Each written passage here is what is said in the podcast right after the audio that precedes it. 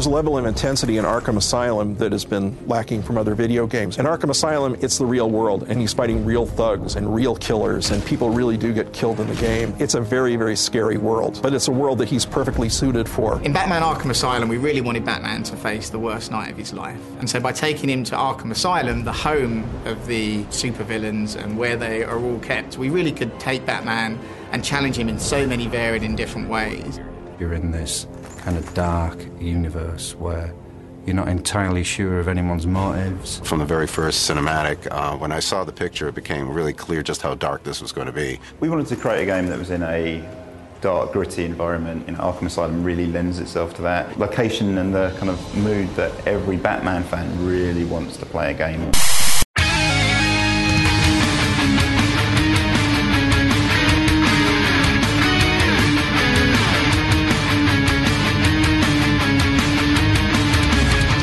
Bota uma hora de Play 3 ou de 360, porque vai começar a locadora do Reloading. Eu sou Bruno Carvalho, aqui comigo Edu Alray. Bruno Carvalho, eu ia fazer a famosa pergunta, mas é batida demais, sobre qual o segredo do morcego, você sabe? Você quer que eu responda? Não. mas eu... Eu prefiro comentar que essa é uma edição temática até, né? Porque o personagem está fazendo 80 anos, o filme de 89, 30 e o jogo 10. Veja só Olha vocês. aí que beleza, hein? Uma grande celebração para o Homem Morcego. E aqui conosco, obviamente, o nosso parceiro no nosso grupo de super-heróis aqui do podcast, o senhor Felipe Mesquita. Estamos aí e eu confesso que se não tiver aí o clássico do Grupo Capote e Odair Cabeça da Poeta, que é a música do Feira da Fruta, Olha aí. nessa, nesse, nesse programa eu vou ficar um pouco decepcionado. Né? Só no- nos primeiros dois minutos já entrou o segredo do morcego e feira da fruta. Parabéns, cara. Pois bem, acho que vocês já perceberam que nós vamos falar alguma coisa relacionada ao Batman, né? Antes, antes de entrar no jogo especificamente, eu vou fazer uma pergunta para os senhores, antes de entrar no tema. Se vocês pudessem ser um vilão do Batman, um vilão, qual vilão vocês seriam? Vilão? O qual vilão você mais se identifica? É, vilão. Ah, sei lá, cara. Puta banda de maluco, psicopata. É difícil, né? Não tem? Vocês nunca pensaram nisso? Todo mundo tem um lado ruim. Eu vou falar, seria o Duas Caras. É. Porque justamente ele tem essa dualidade, ele tem esse conflito e todos nós seres humanos temos um conflito, todos vivemos em É só que o Duas Caras ele é internet, né? É, é, é um ou do, é zero um, né? É. extremos, né? Então, é. Mas muito bem, se eles não, não, não entraram na brincadeira, então Eu acho que eu acho que eu seria, eu acho que eu seria o espantalho, Bruno Carvalho. o espantalho. Por quê? Pra meter o horror no coração Meteu o das terror, o pessoas, negócio né? é esse. Eu seria o Mr. Freeze, porque eu não aguento mais calor nesse verão, foi, foi pai. Nossa, cara, porra, seria uma útil pra vida, assim, né, seu Mr. Freeze. Pois é, muito bem, então. Vamos falar, obviamente, nesse programa de qual, qual é o objeto desse programa, senhor Eduardo Rai, para que todos fiquem a par. Bruno Carvalho, conforme até já deu um semi-spoiler na apresentação, falaremos de Batman Arkham Asylum, um dos maiores jogos de super-herói dos videogames.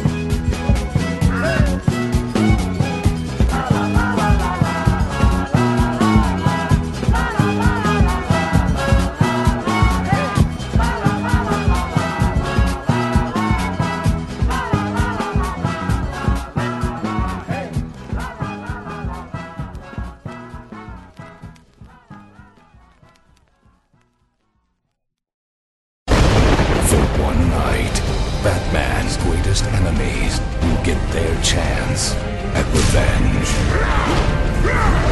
Arkham Asylum remains under lockdown. Instead, at the mercy of the rampaging inmates.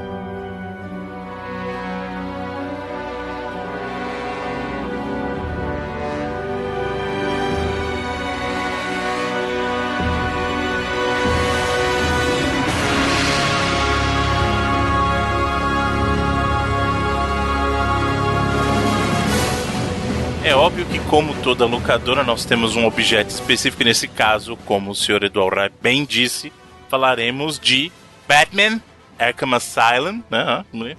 The Arkham Asylum. É Arkham. Arkham. Arkham. Arkham. Né? Arkham.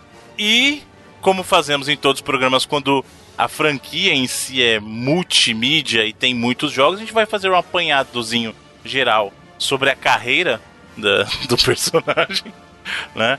E aí a gente entra no papo em si sobre o jogo. É, antes da gente começar a falar, é importante mencionar que eu acho que poucos super-heróis ou grupos de super-heróis são tão agraciados com produtos de qualidade em todas as mídias. A gente tem alguns que são bem sucedidos em uma mídia ou outra, mas eu acho que são poucos o que a gente pode dizer que fazem sucesso tanto no quadrinho, com produtos de qualidade falando, né? É, tanto no quadrinho, quanto na TV, quanto no cinema, né? E nos videogames. Então, assim, é, eu acho que talvez o Batman seria o, o melhor sucedido dentre todos aí, né? E eu acho que talvez um segundo lugar venha aí o Homem-Aranha e os X-Men, talvez, que tiveram bons produtos em todos. Mas tirando eles, eu não consigo imaginar nenhum outro super-herói que tenha sido tão bem sucedido. A gente tem o caso do Superman que tem produtos de qualidade na TV é, e no cinema, mas nos videogames a gente sabe que não consegue emplacar. Você tem o caso dos Vingadores, que é um monstro nos cinemas. Nos videogames ainda não emplacaram, né? Sempre tem não, uma coisinha ali. Se você for considerar aqui. Marvel Super Heroes, né? é, que aí o Marvel Super Heroes é, é uma coletânea de super-heróis da Marvel. Tem os Vingadores ali, né? Mas mesmo assim, não tem um jogo dos Vingadores. O único que eu acho que é mais ou menos, e mesmo assim não resistiu tão bem ao tempo, é aquele é The Avengers, né? Sim, o Avengers. De, do arcade. Do, do Mega Exato. Drive, do Mega Drive também é jogável, mas o do arcade ah, é. A, a noia do, do Ultimate Alliance era meio que você criar uns. O seu grupo. O seu né? Vingadores, né? Seu squad dos Vingadores. Meio que isso também, né? É, que o Ultimate Alliance tinha heróis de vários grupos do, é. da Marvel, né? Então tinha inclusive X-Men ali no Sim. meio e tal mas era para você montar o seu grupo de super-herói. Mas, é. Bruno, se você for hum. uh, considerar essa parada que você comentou, é, é bem dessas mesmo, porque até o. Se a gente pegar esses personagens super-heróis clássicos de quadrinhos, claramente uma das fases mais sombrias da história foi o, foram os anos 90, né? Uhum. Os clássicos anos 90. E se você pegar os anos 90, cara, o Batman passou até bem aí pelo período, assim. Teve teve histórias ruins, né, cara, mas teve muita coisa boa, assim, do, do Batman nos anos 90. Não, e não só, eu acho que assim, o Batman foi quem melhor sobreviveu Sim. ali durante os anos 90. Se for pegar o Homem-Aranha, Superman, Lanterna Verde, essa galera que ferraram bonito, assim, com a, com a cronologia dos, dos caras, o Batman conseguiu até ter umas histórias bem interessantes, assim, no período. Tá, se você for considerar também que a saga que o a universo da Marvel nos cinemas resolveu abordar é dos anos 90, né? Você também pode considerar lá o Desafio Infinito e tal. Mas eu acho que o Batman foi o que melhor se saiu aí nesse período. Até o início lá daquela. É, que é uma época que eu lia bastante quadrinhos. Não sou, não sou nenhum mega uber nerd fã de quadrinhos, mas quando era mais novo eu lia bastante. E essa dos anos 90, no começo da queda do morcego lá, até achava bem interessante, né? Ah, depois ficou um pouco zoado, assim. Mas até a parte que o Bane dá o golpe no Batman lá, eu acho uma puta história legal, assim. Depois que deu uma caída, né? Com Azrael e tal. Né. Mas o, a questão do Batman, eu acho que ele funciona bem na mesma, assim, na mesma proposta de que é um super-herói que você se identifica, né? Ou, ou, melhor, o Batman não é um super-herói, né? Porque a, a definição de super-herói diria que ele deveria ter super poderes. Ele é um herói.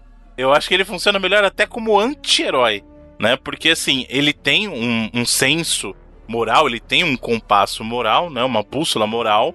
Mas ele não é um cara também que você fala assim, pô, esse cara ele é inerentemente bom. Ele tem um senso de justiça. Não Exato. Quer dizer, não então... quer dizer necessariamente que ele seja bom. Né? Exatamente, é exatamente essa palavra. Ele tem a palavra não, essa construção, senso de justiça, né? Então, às vezes, para se fazer justiça, você precisa cruzar uma linha que talvez os bons moços não fariam. Eu lembro né? até a história clássica dos próprios anos 90, que é aquela ó, advogado do diabo, lá lembra? Exato, que ele tem que defender o Coringa, Coringa cara. Eu achei é. fantástico, é. é. fantástico. Que o Coringa ele é acusado por um crime que ele não cometeu, E o Batman, como qualquer um de nós, falaria: foda-se, melhor a vida sem esse cara. Não, ele fala: não, cara, é injusto, tem que defender ele. Pois é. O Batman ele tem arcos fantásticos, né? Assim, principalmente nessas nessas histórias mais limitadas, digamos assim, quando eles pegam pra contar uma história dele, todo mundo sabe que ele tem lá a piada mortal, Uhum. tem essa do advogado do diabo, Tem, tem, várias. Fechada, Cavaleiro das Trevas, talvez a o Cavaleiro das Trevas é né? fantástico. Nossa, o Ah, a Batman ele- própria a- a- HQ que o jogo é- ele é levemente baseado, que é o Arcana Asylum lá, que foi curiosamente também a primeira escrita pelo Grant Morrison lá no final dos anos 80, que é, é fantástica também a arte daquele negócio, aquela coisa psicodélica que te incomoda junto com o texto assim, é sensacional. Cara, tem várias, até o que os jogos foram baseados lá, o a Terra de Ninguém, né, o, Sim. o, o Longo Dia das Bruxas, E, e justamente por isso que eu acho que ele funciona também nas outras mídias, sabe? Porque assim, o Batman ele é um cara. eu- aliás, a melhor definição do Batman foi a do Ben Affleck. Quando o Flash pergunta pra ele qual que é o superpoder, que ele fala assim: Eu sou rico. tipo, o superpoder eu sou rico e acabou. E, tipo, ele é um cara que, assim, tem dinheiro, sofreu um trauma, óbvio, né? A sua história de origem lá é traumática, né? Mas ele é um cara que pegou o dinheiro dele e decidiu fazer justiça com o dinheiro dele. Né? Então o superpoder dele é, é exatamente isso. Ele tem dinheiro pra caramba pra ficar treinando artes marciais, ele tem dinheiro pra caramba pra ficar montando um monte de gadget, pra pagar gente pra fazer gadget pra ele. É, tem é, dinheiro pra, pra, caramba. estudar arte forense, é, ciência, o cacete, o cara passou pô, boa parte da vida aí se preparando, né? Exato, ele é um cara que ele é muito inteligente, muito preparado, né? Inclusive, a gente vê isso nos quadrinhos também, como o Batman é um cara que. Ele começou lá no Detective Comics, né? Então ele é um detetive, mas ele é um cara que ele tem uma inteligência para poder analisar uma cena de crime, e ele tem, digamos assim, com isso também, então junto a isso ele tem aquela destreza do treinamento de arte marcial, então ele é o cara que se prepara, ele é o cara que assim, o, eu acho que melhor que o dinheiro, o poder, o poder dele é estar preparado. Ele é um cara que isso é literal nele, porque até apareceu isso nos quadrinhos e apareceu na- lá naquele Liga da Justiça Sem Limites também, o, que é muito bacana. Que ele tinha o- um plano de deter qualquer membro da Liga da Qualquer Justiça. membro da Liga da se Justiça, resolvesse dar uma, uma endoidada, né? Porque, e porque ele sabe que ele é um cara normal. No final das contas, ele é um cara normal. Né? Então ele, ele sempre estaria. Ele sempre estava preparado para a situação em que alguém ali perdesse o controle. Porque ele sabe que ele é um humano, né, entre aspas, normal, no meio de seres com superpoderes. Mas eu vou dizer Né? que eu sempre gostei mais, Bruno, do Batman vigilante urbano, das histórias próprias dele, do universo dele em si, do que dele no universo DC em geral, assim, sabe? Porque apesar de ser mó legal, o Batman, cara, ele é mega respeitado e tal, mas como tu bem disse, Uhum. na Liga da Justiça, porra, pega a comparação de poderes lá e ele não tem nada, assim, né? com- Comparado com. Mas então, sabe, sabe o que eu acho engraçado? Eu concordo contigo, o Batman. E- e- não, é engraçado melhor. porque, tipo assim, tem todas as fases da liga, até na cômica lá dos anos 90, ele sempre foi mega respeitado, todo mundo morria de medo dele, assim, sendo que, tipo, a maioria lá podia obliterar ele instalando o dedo, saca? pois é. Mas é que tá, eu acho que o Batman, até pra gente colocar numa comparação mais contemporânea, ele é o papel, eu imagino que o, o Tony Stark tem nos Vingadores, sabe? Ele é o cara que não é, de novo, o Tony Stark tem o poder dele ser rico, o cara é super inteligente também, não é tão bom em combate quanto o Batman, mas ele compensa com a armadura dele. E o, querendo ou não, a liderança, apesar de haver discussão se a liderança dos Vingadores está na mão do, do Steve Rogers, né, do Capitão América, ou do, do Homem de Ferro, eu acho que a liderança mesmo, aquela coisa do, do carisma, tá junto com ele.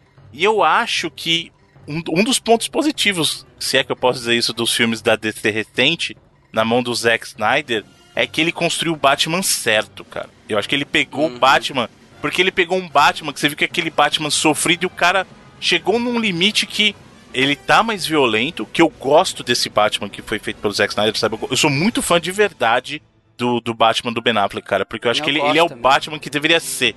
Apesar das reclamações, né, de ele até matar um ou outro cara, que sempre rolou e tal, do próprio Superman, né, do, do, do Snyder, mas eu gosto muito também do, do Batman, do tanto Uhum. do BVS quanto o da, Da Liga, Liga da, Justiça. É uma né, pena, né, bem- que meio que já é, Exato, eu, eu acho uma pena que a gente nunca vai ver o, o Ben Affleck no Batman mesmo, né? No É. filme dele. Né? Porque eu acho que é, é um baita de um, de um Batman ali que ele chegou no limite dele, sabe? Mas ele exerce essa função de liderança. Você vê que nos dois filmes ele exerce essa coisa mais de liderança. Né? E muito do jogo influenciou nesses filmes também. Exatamente, é isso que eu ia falar. Os Batmans do Snyder, né? Tanto. Apesar de ele não ter concluído a Liga da Justiça, mas o, a- o conceito da Liga da Justiça começou com ele ali, né? E o BVS são muito influenciados nesse Batman do Arkham também, né?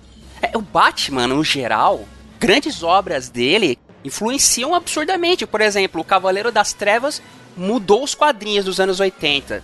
O, Uhum. o filme do Batman, querendo ou não, mudou o cinema de herói. Meio que, assim, a gente teve o Superman e tal, né? Tá certo que quando começou a fazer sucesso mesmo, assim, com o Blade, os X-Men. Mas eu acho que foi o, o Batman do Tim Burton lá que meio que abriu a porta do, do filme levemente mais sombrio, assim e tal. E no videogame a mesma coisa, né? Que o, a série Arkham, querendo ou não, foi.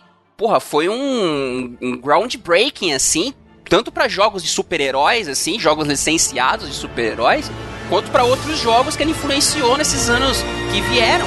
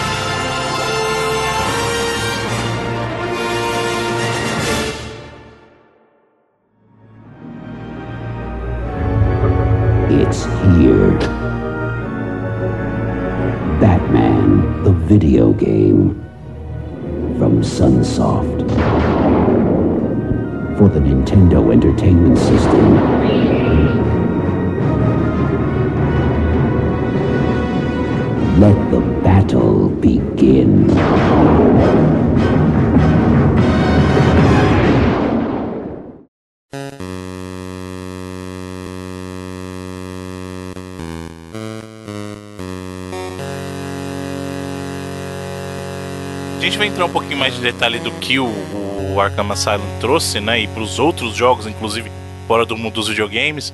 Mas antes de passar pro Arkham mesmo, acho legal a gente falar um pouquinho dos jogos do Batman também. Que como a gente mencionou, ele, ele também teve jogos bons. Eu acho que Arkham é um outro nível de jogo, né? Inclusive um outro nível de jogo de super-herói no 3D. Mas antes disso, lá nos anos 80, o Batman já tinha jogos muito bacanas também. Né, que junto com um filme talvez lá do Tim Burton, ele trouxe os, os jogos inspirados, entre aspas, nos filmes, né? Não, às vezes não eram tão diretamente. Mas você tinha jogos bacanas ali no Nintendinho, É você tinha os jogos do Mega Drive. Né? Então você vê que muito do- dos filmes influenciavam nos jogos, muito dos quadrinhos e da série animada. Inclusive o Batman teve jogos muito bons. O Return of the Joker, por exemplo, é um baita de um jogo. A versão do Game Boy é fantástico. Ah, a versão do Nintendinho é a melhor, fácil, né? Sim, é porque assim, a, verdade, a versão do Game Boy é inspirada na versão do, do Nintendo. A do Mega Drive você joga no lixo, nem con É, considera. Revenge of the, que tem tanto que o nome é diferente, né? Revenge of the Joker na versão do Mega do Mega Drive. Drive né? conseguiram destruir o jogo de uma forma inacreditável. Mas mesmo assim você vê, tirando o óbvio, que aí no videogame eu acho que foi influenciado um pouco pelo, pelo cinema também, o Batman Forever nos videogames não é tão Não, legal horrível. Pô, entra fácil num top 10 de piores jogos de, de todos piores os tempos, jogos. hein? né? Mas eu, eu vou dizer pra você que o Batman Forever nem é o pior filme do Batman, na minha opinião. Eu Não, acho que o Batman e Robin. Eu gosto, o pessoal critica muito o Val Kilmer. Eu acho o Val Kilmer um cara ok, sabe? Eu acho ali. É, eu um acho filme- assim, é, é que não dá pra levar a sério, né, aqueles filmes do Joe Schumacher, cara. É, então. Mas, Mas, se é você, que eu acho que você ali, leva... ali ainda tava tolerável. O Batman e Robin ele perdeu a mão. É, o único Então, é- que eu digo que é ruim de fato é o Batman e Robin também. É, que se você for levar como se fosse tipo uma adaptação lá da série dos anos 60 pro, pros tempos modernos, que inclusive é, eu acredito que possa até ser, ter sido o seu caso, Bruno. Mas eu conheci o Batman através da série, no SBT, quando era criança, cara. Ah, sim, sim. A primeira vez, o primeiro contato que eu tive com o Batman Foi pelo seriado de TV antes mesmo dos quadrinhos. É, né, aí, porque aí que, passava, que eu né? fui descobrir os quadrinhos e tal. Isso quando é criancinha mesmo. Eu, eu lembro Uhum. até hoje, assim, final dos anos 80 e tal, de assistir o- a série do Batman. Tinha o desenho também, até a É. Liga, o de- desenho que, né, da Liga. O desenho, o Animated Series, foi, foi onde eu tive o primeiro contato. E também é excelente, né? O Uhum. The Animated Series, né? que Sim, é é excelente, anos é. 90. É, que veio um pouco depois, né? O que eu digo no caso é até o desenho antes, Batman e Robin, Super Amigos e tal, Uhum. né? Que era, era, era meio que uma galhofa próxima lá do seriado dos anos 60. Que até o Que cartoon é- fazia depois. É... Eles usavam meio fa fazer uns sketches de humor com a- os personagens é, daquela, daquele desenho, do, do primeiro desenho, né? Do, Exato, Do Super Amigo.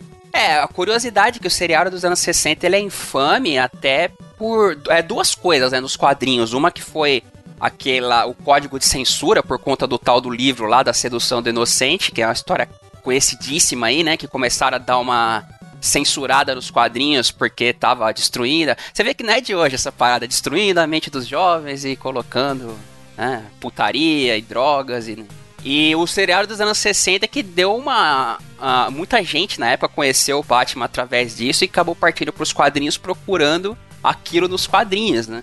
E a- uma boa parte do Batman, até chegar lá num dos nomes que. Pô, é um, um- facilmente um dos maiores, talvez, talvez até o maior, assim, que já passou pelo Batman, tanto como escritor quanto como editor, que foi o Dennis O'Neill nos anos 70, né?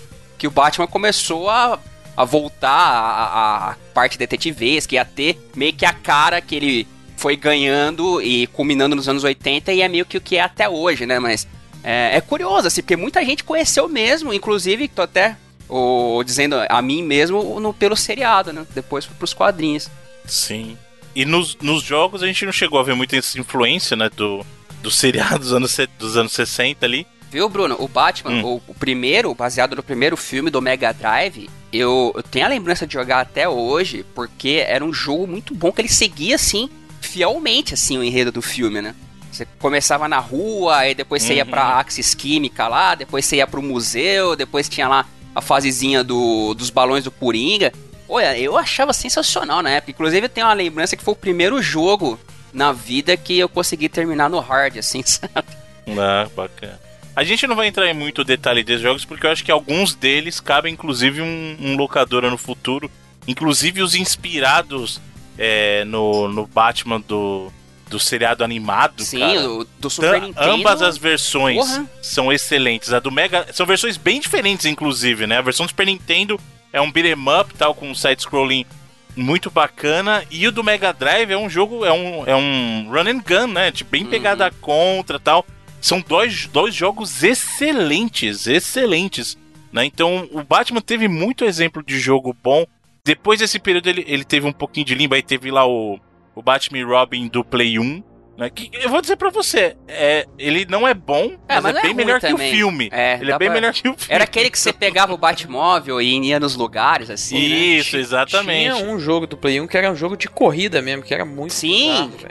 Não, tinha os, o É Gotham Batman City dos- Racer, não era uma parada assim? Eu nem lembro Né? o nome, mas era ruim demais. O jogo do Sega CD do Batman, você jogava no Batmóvel também, era muito bacana. Era o cara, Batman lembrava muito- Returns, né? Era, era o Batman Returns. É- Era aquilo que os caras faziam com o Sega CD. Pegava o jogo do Mega Drive, metia a trilha de CD e as cutscenes, que era o que os caras podiam fazer com o espaço extra, né? Que tinha do, do CD. Não, não, mas tem um- o jogo do Batman do Sega CD que é você dirigindo o Batmóvel mesmo, pegado ao Cadillac Dinossauros do próprio Sega CD, entendeu? Era muito bacana, cara, muito bacana. Depois disso veio aquela coisa do Batman Beyond e tal, tem o jogo lá, não é tão bacana assim, né? Tão legal. É, tivemos alguns jogos antes da chegada do, dos jogos Arkham. Inspirados no filme, acho que chegou até o, o- Teve o Batman Begins. Sim, Batman Begins, que é um jogo bacana, ok, assim. É um jogo É. ok, é. É. E teve aquele Batman Vengeance também, que é, é bem ok, mais ou menos. Que é baseado no Animated Series, que como o Felipe comentou, foi uma das melhores coisas que, Uhum. pô, que aconteceram com o Batman, que veio na esteira do filme e tal, né?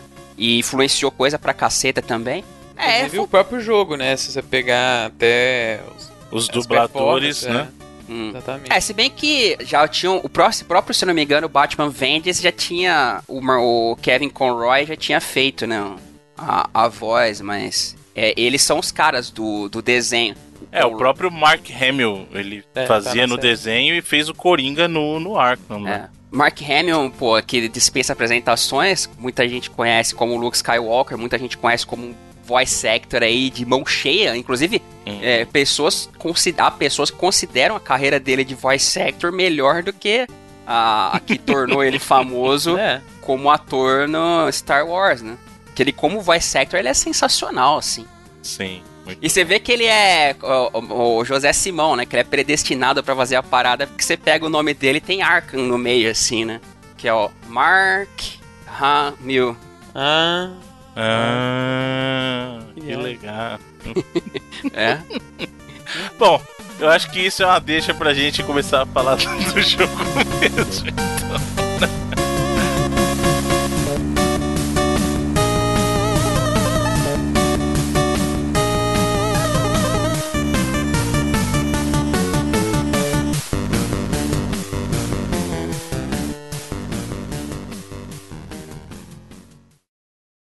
Reason he resonates with audiences so much is because he's got no superpowers. Because he's just a man, he could literally be every man. Okay, he has all the gadgets and the access to technology and perhaps things that your average man wouldn't have. But he is just a man. I don't like it. I think people relate to him so well because he's got that public private dynamic, that struggle that goes on with him. All of us have a, a public face and a private face. We all have a, a private persona that we think, you know, is the world doesn't see. And so I think people relate to the character well that way.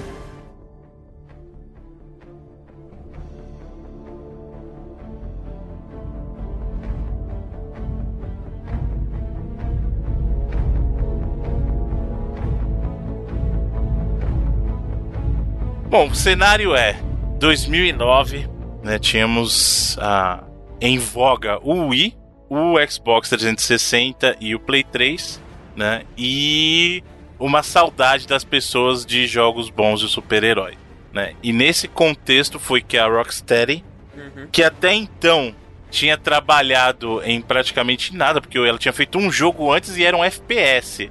A história da Rocksteady é muito curiosa, né? Porque, como o Bruno tava falando aí, né? Ela é exatamente. Não tinha muito pedigree, né? Hum, Como é que chamava aquele jogo mesmo? É. Chaos Urban. Ah, Urban Chaos, É. Que é tipo um SWAT, né, da vida, um bagulho assim. Ah, é um FPS que Exato. ninguém jogou. É, basicamente isso.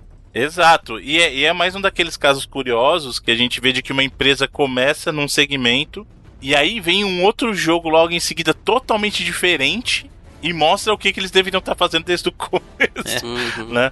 Porque o pessoal da, da Rocksteady, o primeiro jogo deles foi esse Urban Chaos mesmo, eles se juntaram acho que foi uns dois anos antes do lançamento do Urban Chaos, né? E a equipe que, que compôs a Rocksteady veio muita gente também da Argonauts, Sim, né? a, a maioria era da Argonaut, que te fechou. E é, é que curioso ficou que... famosíssima, obviamente, por Croc, que é um dos melhores jogos de plataforma que tem. E o Star Mentira. Fox também, Os né? caras É. trabalharam no Star Fox. Eles é, os trabalharam caras no chip, Star né? Fox. Junto com a Nintendo. Uhum. o- Exatamente. Inclusive, eles, eles alegam até hoje que a dona Nintendo roubou É. o Star, a ideia do Star Fox 64 do jogo que era o Star Fox 2 deles, né? Que já Exato. estava preparado. A Argonaut era um dos estúdios mais antigos do Reino Unido, assim, de desenvolvimento de jogos no geral, né? Sim. Uhum. Os caras do começo dos anos 80 mesmo, e infelizmente em 2004 eles acabaram falindo e fechando, né? Então é. Foi quando foi fundada a Rocksteady por dois caras que eram da Argonaut, o Sefton Uhum. Hill e o Jamie Walker, que estão lá até hoje, inclusive, né? O Sefton Hill é diretor criativo né, de todos esses jogos da série A. E junto várias pessoas que eram exatamente da Argonaut, eles levaram muitos developers da Argonaut.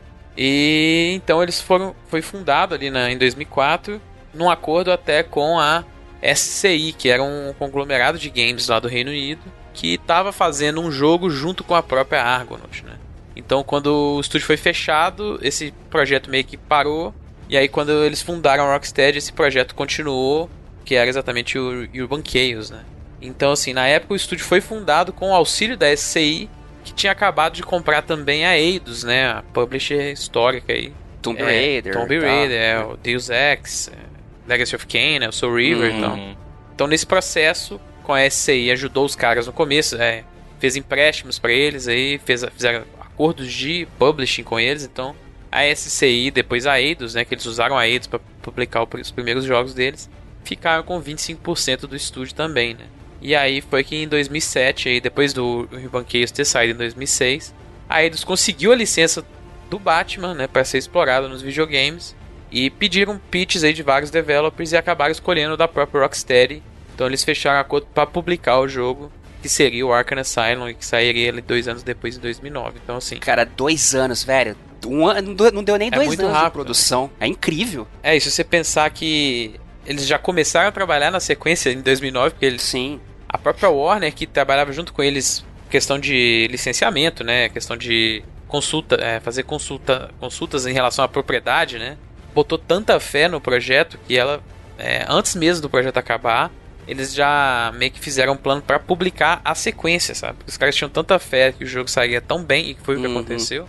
O jogo foi sucesso é, de crítica e de vendas, né? Que a Warner já entrou na frente da Eidos aí no esquema e já fez o acordo para publicar é, o que seria o Arkham City na sequência em 2009 mesmo ali, acho que foi até no, no Game Awards daquele ano. Alguns meses depois do primeiro jogo ter saído, eles já anunciaram a sequência. é, eles, com eles compraram, né?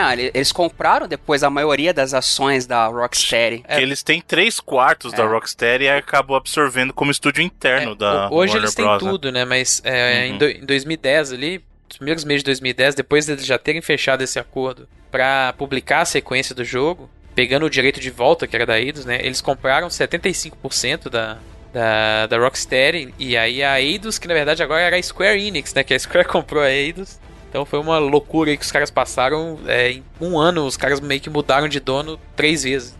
E aí é, a Square ficou com 25% por ter comprado a Eidos. Mas aí, alguns anos atrás, a, Warner foi lá e comprou os outros 25%. Então hoje ela é 100% dona da, da Rocksteady. né?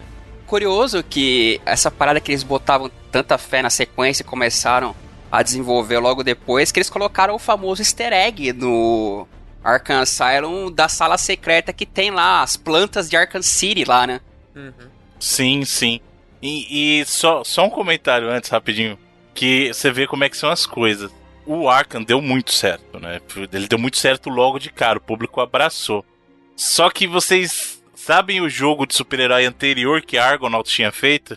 Super, Superman 64, é isso? Não, Catwoman.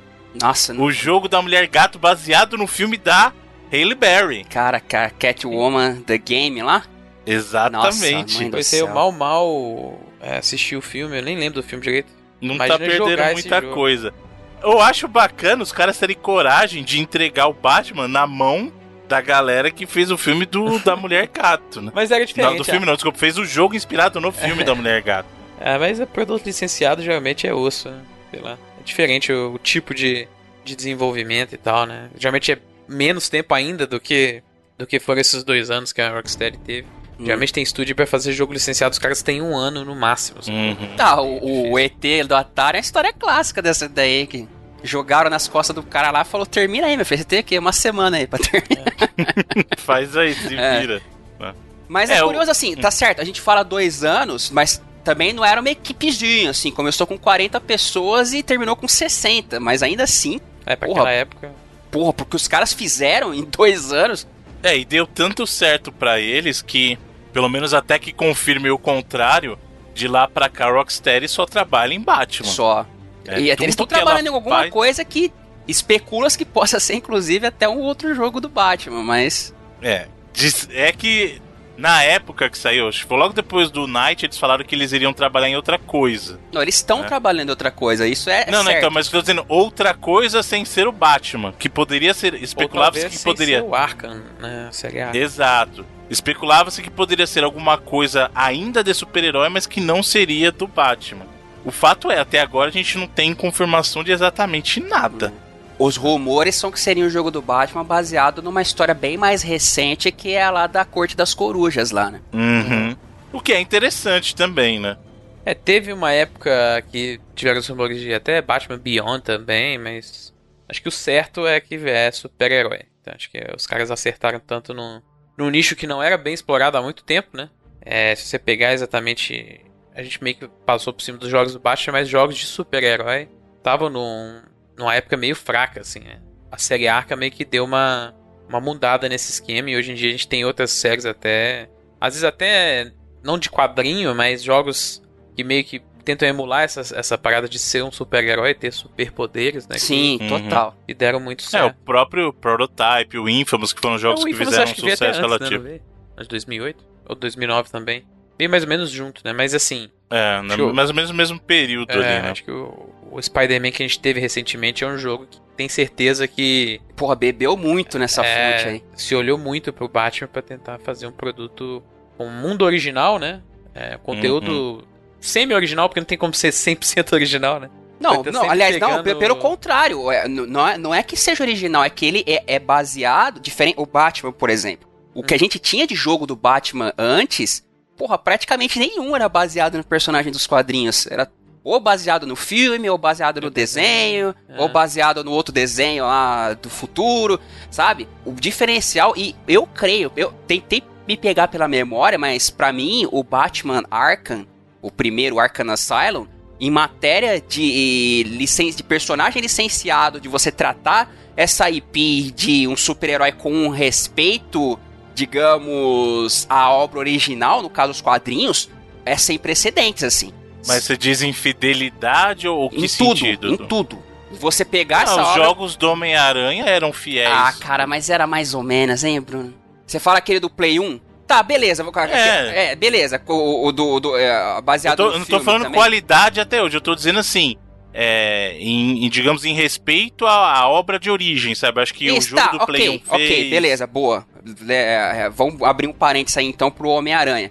Concordo, mas Uhum. eu, ainda assim, eu acho que o, o, o Batman Arkham Asylum ele vai um ponto mais além, assim, cara, porque ah, não me lembrava, assim, de nenhum jogo que você realmente entra na pele do personagem como o Batman Arkham Asylum fez, sabe? Uhum. Porque ele pega, como eu disse, essa essência dos quadrinhos e a Rocksteady, ela apostou em todos os aspectos que tornam o Batman um personagem bom, sabe? O aspecto detetivesco, o, o aspecto dele ser o Cavaleiro das Trevas, stealth tal, de meter medo nos inimigos, o aspecto dele ser o mega porradeiro que consegue enfrentar 15 capangas de uma vez, sabe? O, o aspecto dos vilões, assim, e o ambiente que eles criaram envolvendo o, o Arkham Asylum, colocando a parada numa ilha e rejogando. E é um jogo que eu não, me, eu não canso de rejogar essa porra. Acho que é a terceira ou quarta vez que eu jogo ele até o final agora pra fazer o jogo, e pra mim ele continua uma obra-prima, assim. Tá certo, tem coisas que a gente, olhando hoje, né, dá pra falar, porra, alguma coisa ou outra aí você dá, dá pra dar uma reclamada, mas no conjunto geral, pra mim é, é, é antes e jogo de super-herói é antes e depois, assim, de Asylum. É, eu, eu acho que pelo menos. Não, vou- não sei se eu dividiria assim, porque a gente não sabe exatamente como vai ser daqui pra frente, né? Mas eu acho o seguinte: é evidente que ele teve uma, uma influência muito grande nos jogos de super-herói, né? Muito grande. E nos jogos de videogame no geral. Né? Então, antes da Sim. gente entrar em território de discutir a história, eu acho bacana a gente falar um pouco das mecânicas que ele trouxe, né? O que ele popularizou e que depois dele muitos jogos passaram a usar, até para dar um, um gostinho pro pessoal conhecer um pouco do jogo antes da gente entrar em detalhes de história para não trazer spoiler. E é óbvio que talvez o, o mais evidente, acho que são dois pontos muito fortes, mas eu acho que o mais evidente de todos é justamente o modo detetive, né? Aquela coisa da visão que depois de Batman praticamente todo jogo tinha alguma versão Uhum. dessa visão do detetive. E, e hoje a né? sensação é que ele até deveria, deveria ser cortado, né? Porque De tanto que tem. É, mas se você pensar que no contexto dele. É, a gente rejogando hoje, a gente pode pensar, putz, de novo, mais uma parada pra usar o modo detetive, mas. Cara, é- a culpa é exatamente desse jogo, né? Que ele total que popularizou essa mecânica. É, assim, ele, ele Que não, faz- é uma coisa, não é uma coisa que foi criada por ele, Não. né? Exato, popularizou. Foi até Sim, por isso que eu é, falei, ele usei o termo popularizar. Cara, talvez o jogo que tem o contexto melhor pra ser usado, talvez continue sendo aqui, cara. Porque a gente vê em jogos aí, é, às vezes é meio.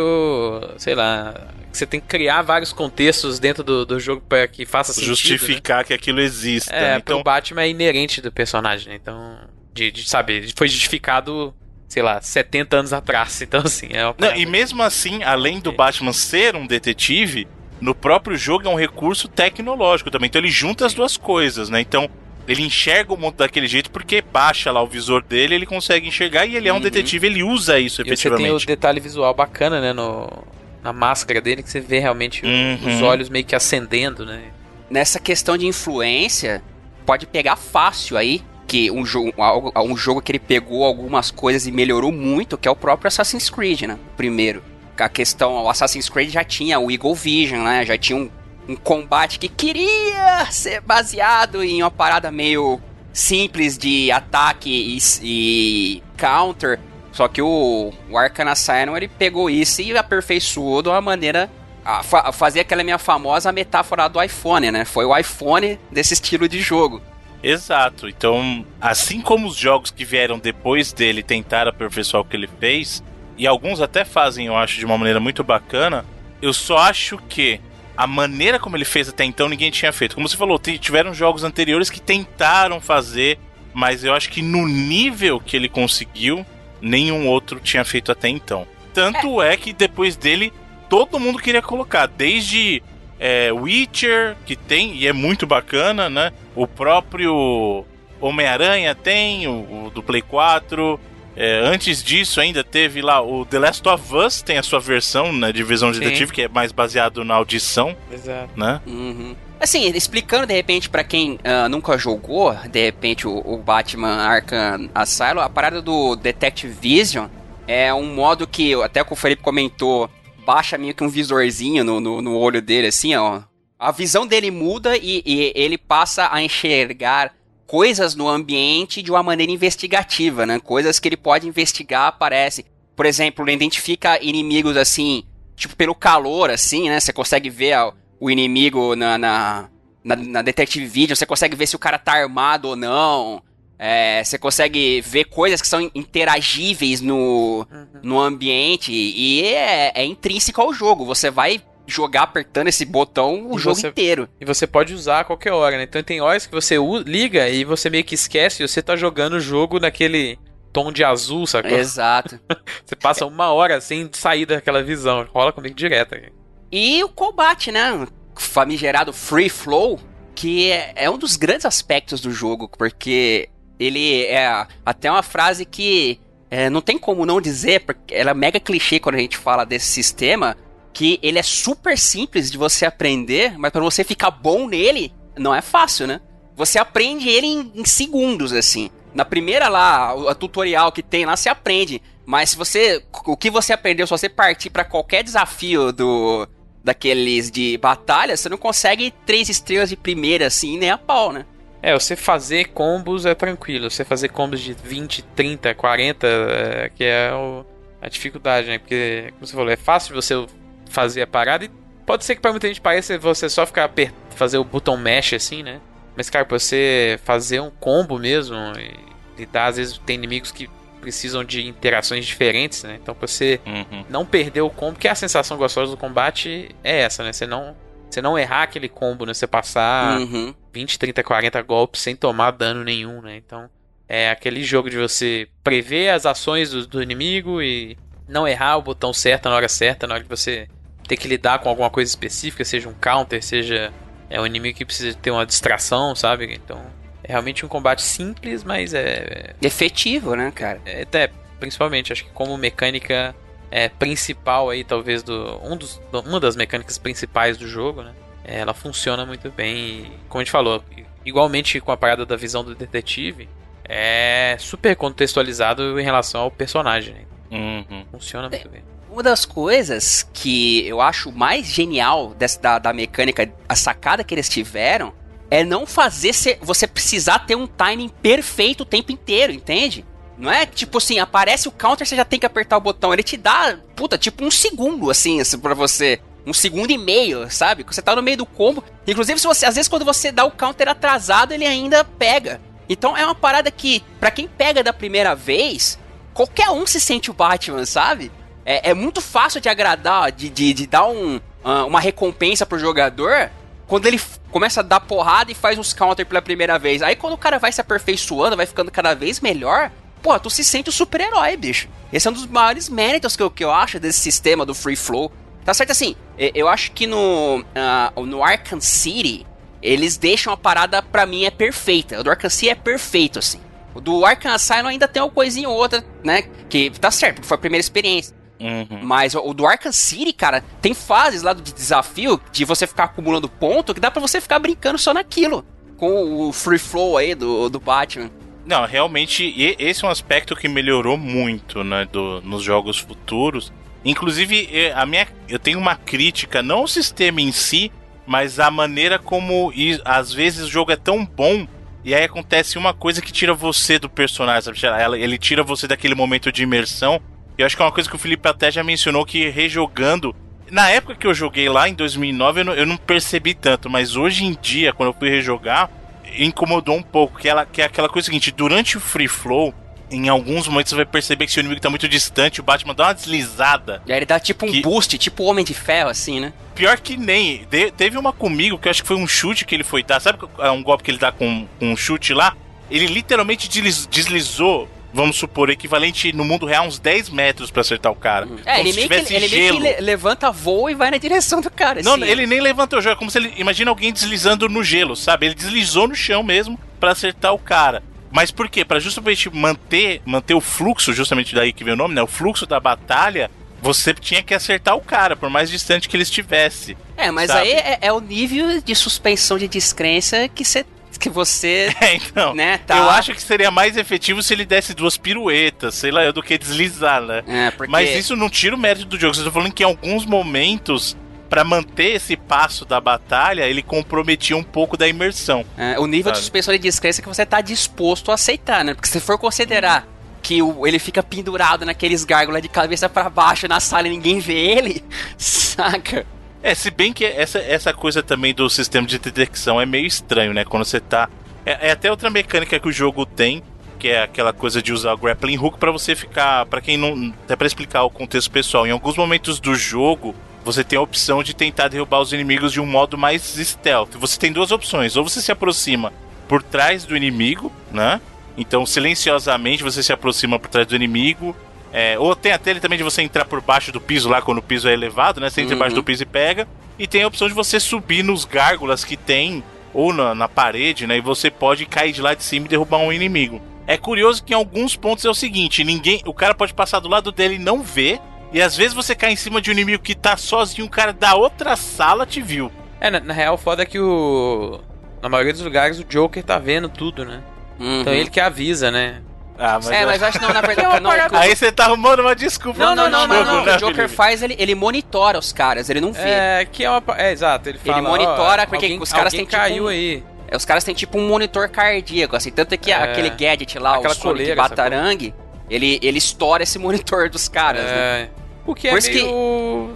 Eu acho que meio que atrapalha um pouco na, na, na parada do. De dar uma, profu- uma, uma profundidade maior pro stealth. Porque ou você, ou você faz uma corrida que você pega todo mundo de uma vez rapidão, ou você fica aquele negócio, você pega um cara e esconde. Pega outro cara e esconde. Pega outro É, e vira Metal Gear, né, velho? É, sabe? É, acho que tem alguns momentos que é, eu preferia não ter essa ideia de qualquer cara que eu jogar no chão, o Joker fala, ó, caiu lá, ó, vai olhar lá que ele caiu.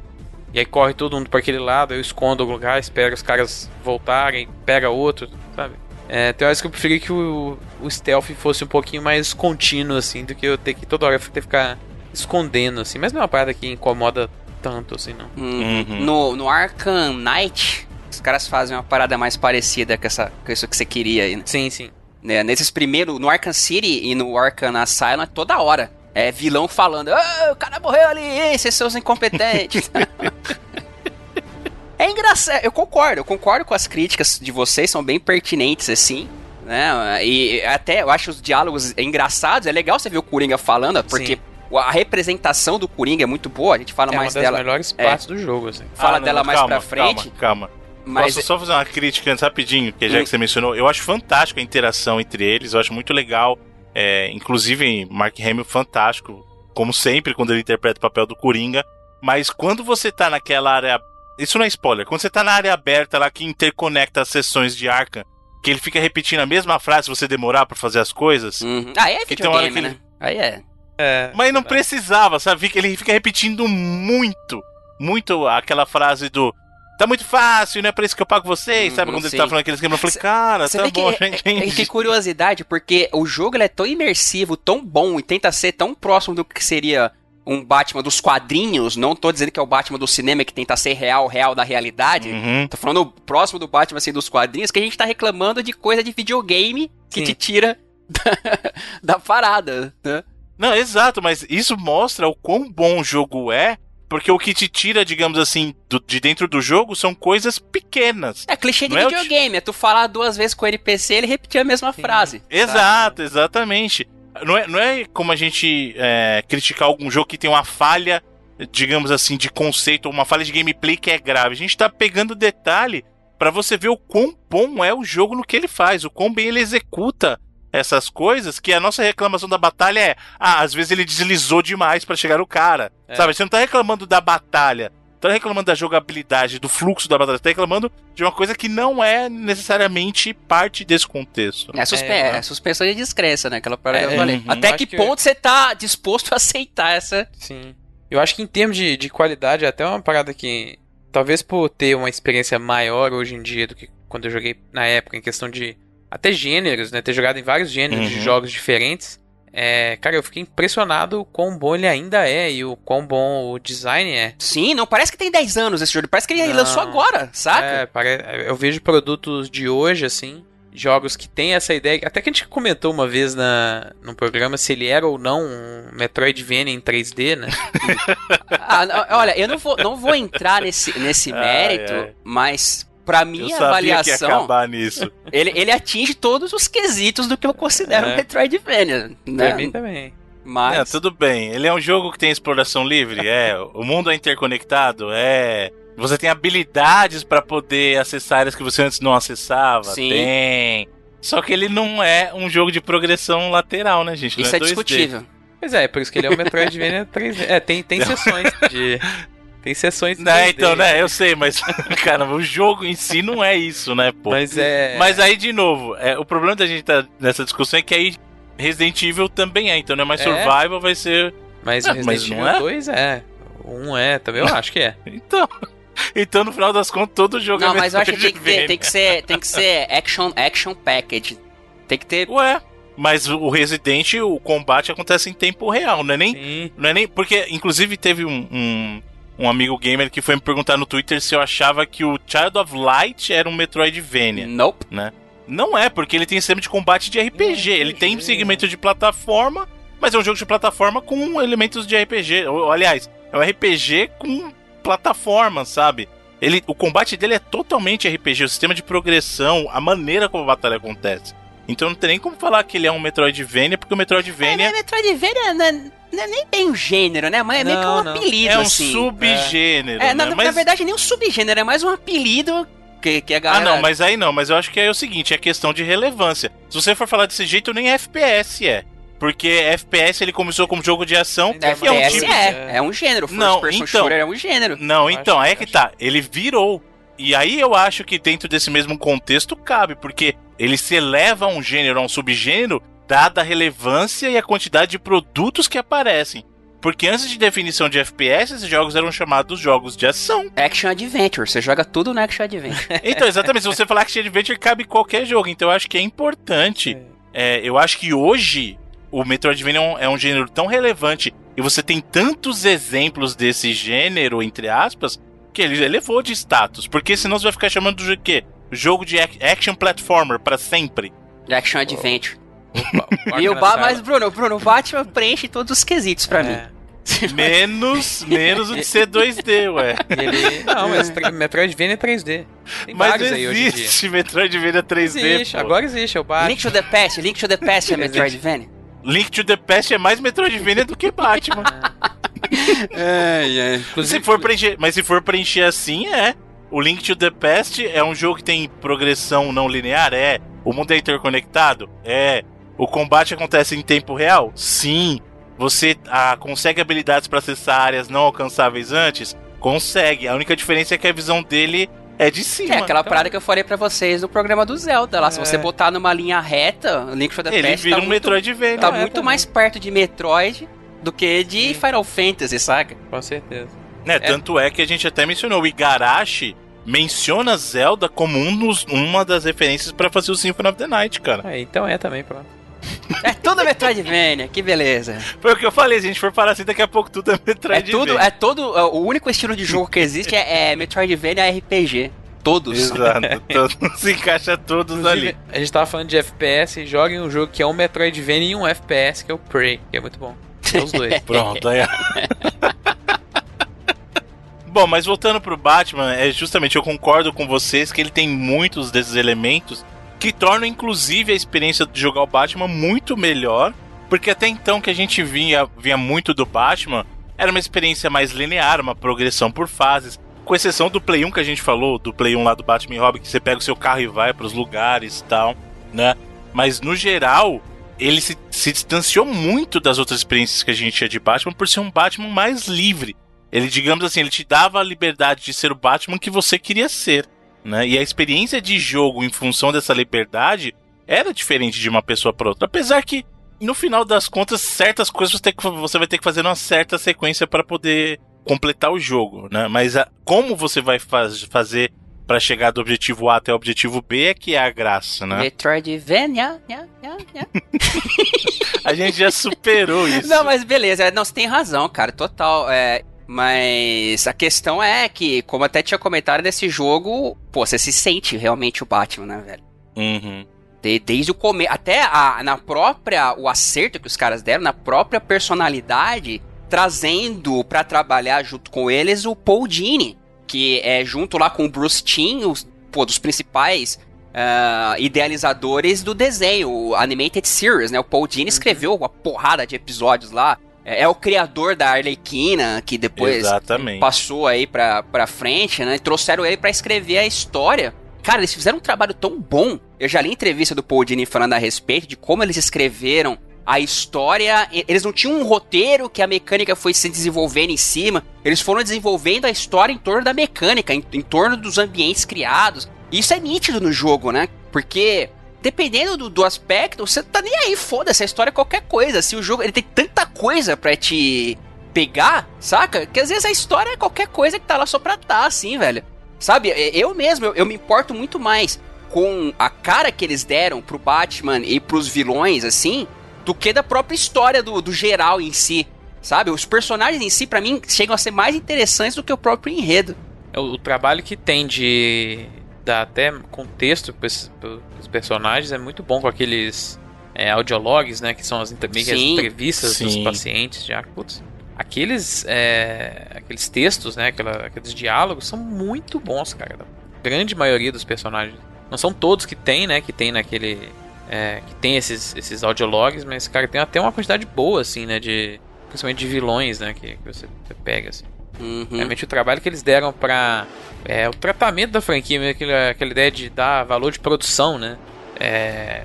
Tudo muito conciso e faz muito sentido com o contexto do personagem, do universo, né? Entra de novo naquela ideia que você falou do tratamento, né? Da qualidade, do carinho do tratamento em cima da, da propriedade.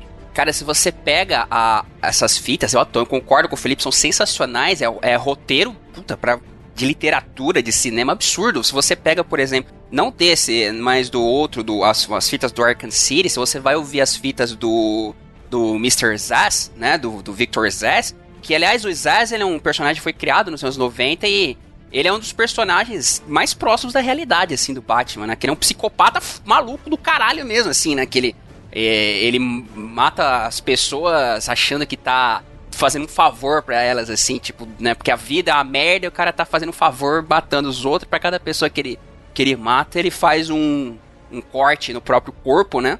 E você ouve as fitas dele no Arkham City, que até são os, os diálogos que ele fala lá naquela quest do, dos telefones. Cara, dá medo daquela porra, porque é tipo um psicopata de. É tipo aquele o Ted Bundy lá do- da Netflix, saca? Aquelas sim, fi- cabuloso. Todos os vilões do Batman, né, são uns malucos, assim. Tem até uma. A clássica pergunta que se fazem sempre é que. Se, se o Batman não existisse, será que Gotham teria essa quantidade de maluco? É, tipo, não é coincidência que até nesse jogo os mais malucos vão aparecer também, porque a gente tá exatamente num sanatório, né? Então. Uhum. Exato. Mas é, acho que a gente devia partir, né, pra, pra parte logo com spoiler e é nóis, né? Sim, sim. Bom, então já estejam avisados que a partir de agora, para quem não jogou o jogo ainda, ou para quem não quer ouvir spoilers da história, nós vamos entrar em um pouquinho mais de detalhes para falar do jogo. E caso você já tenha jogado e queira acompanhar aqui a nossa opinião, ou você não liga para spoilers, vai jogar mesmo assim, ouvindo um pouco da história, né? Nós vamos falar efetivamente de Arkham Asylum aqui. Então estejam avisados.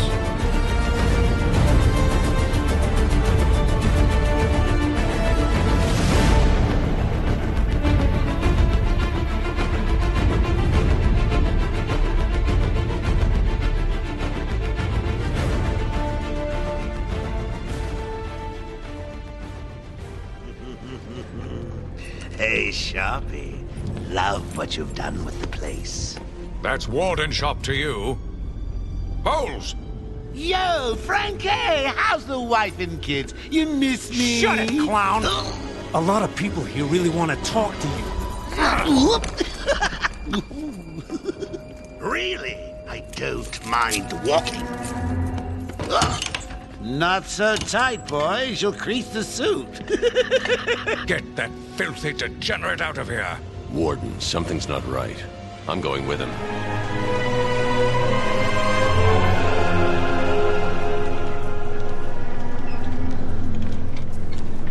Is Commissioner Gordon here? Yes, sir. He's uh, waiting for you down at patient handover. He got here just before you did.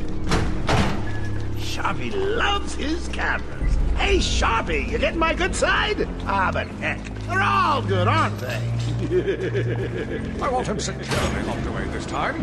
Look at all this new security. How's the guy supposed to break out of here?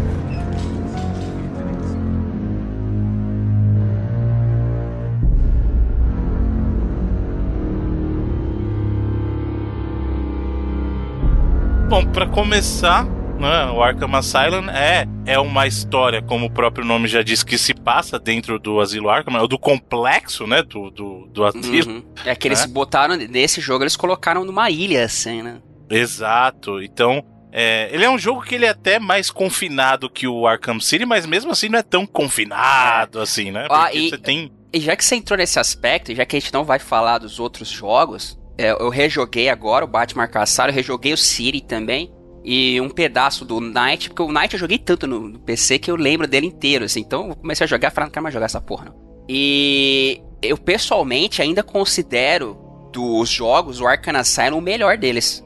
Pessoalmente, eu acho, mesmo que o Arkham City tenha muito mais coisas, cara, é aquela coisa, né? Vamos pegar o negócio, vamos ampliar. A gente tem, sei lá, ah, 200 e poucas charadas, vamos colocar 500, saca? é, mas mesmo assim, eu ainda acho, num conjunto da obra, o Arkham Asylum o melhor jogo da série Arkham fácil, assim. Se você pegar no- a, a história que ele conta, o ambiente que ele traz, a representação do Batman que ele faz, pra mim, pessoalmente, eu ainda acho o melhor, assim, dos jogos. Mesmo Eu concordo, que, eu me- concordo Mesmo que- que... o City seja, diga... É, é meio que o pensamento, muita gente... A maioria não concorda com isso, mas é um pensamento parecido que eu tenho com os filmes do Nolan, sabe? Me- eu acho que mesmo que o, o The Dark Knight seja muito mais filme, como um filme do Batman, eu ainda gosto mais do Batman Begins. Você pode achar que o Arkham City é muito mais jogo, mas como um jogo do Batman, eu ainda gosto mais do Batman Arkham Asylum. O Dark Knight é um puta filme do Coringa, né? Não exatamente um puta Exato. filme do Batman. Mas eu concordo contigo. Eu acho que tendo a oportunidade de rejogar, eu até apreciei um pouco mais o Arkham Asylum. Sabe, eu não sei se eu fiquei encantado pelo City depois que eu joguei, e aí eu esqueci um pouco do Asylum, mas com essa oportunidade que eu tive de rejogar, eu realmente acho que como jogo ele funciona melhor. Sabe, como arco de jogo, eu acho que ele funciona melhor. Ele é mais coeso, ele é mais certinho, assim, né?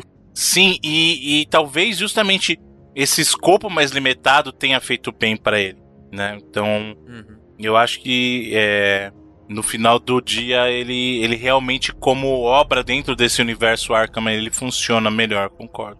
Bom, e acho, que, acho que até é, meio que começando a falar da, da história, né? A introdução do jogo em si, cara, eu não, eu não lembrava dela ser tão boa assim, né?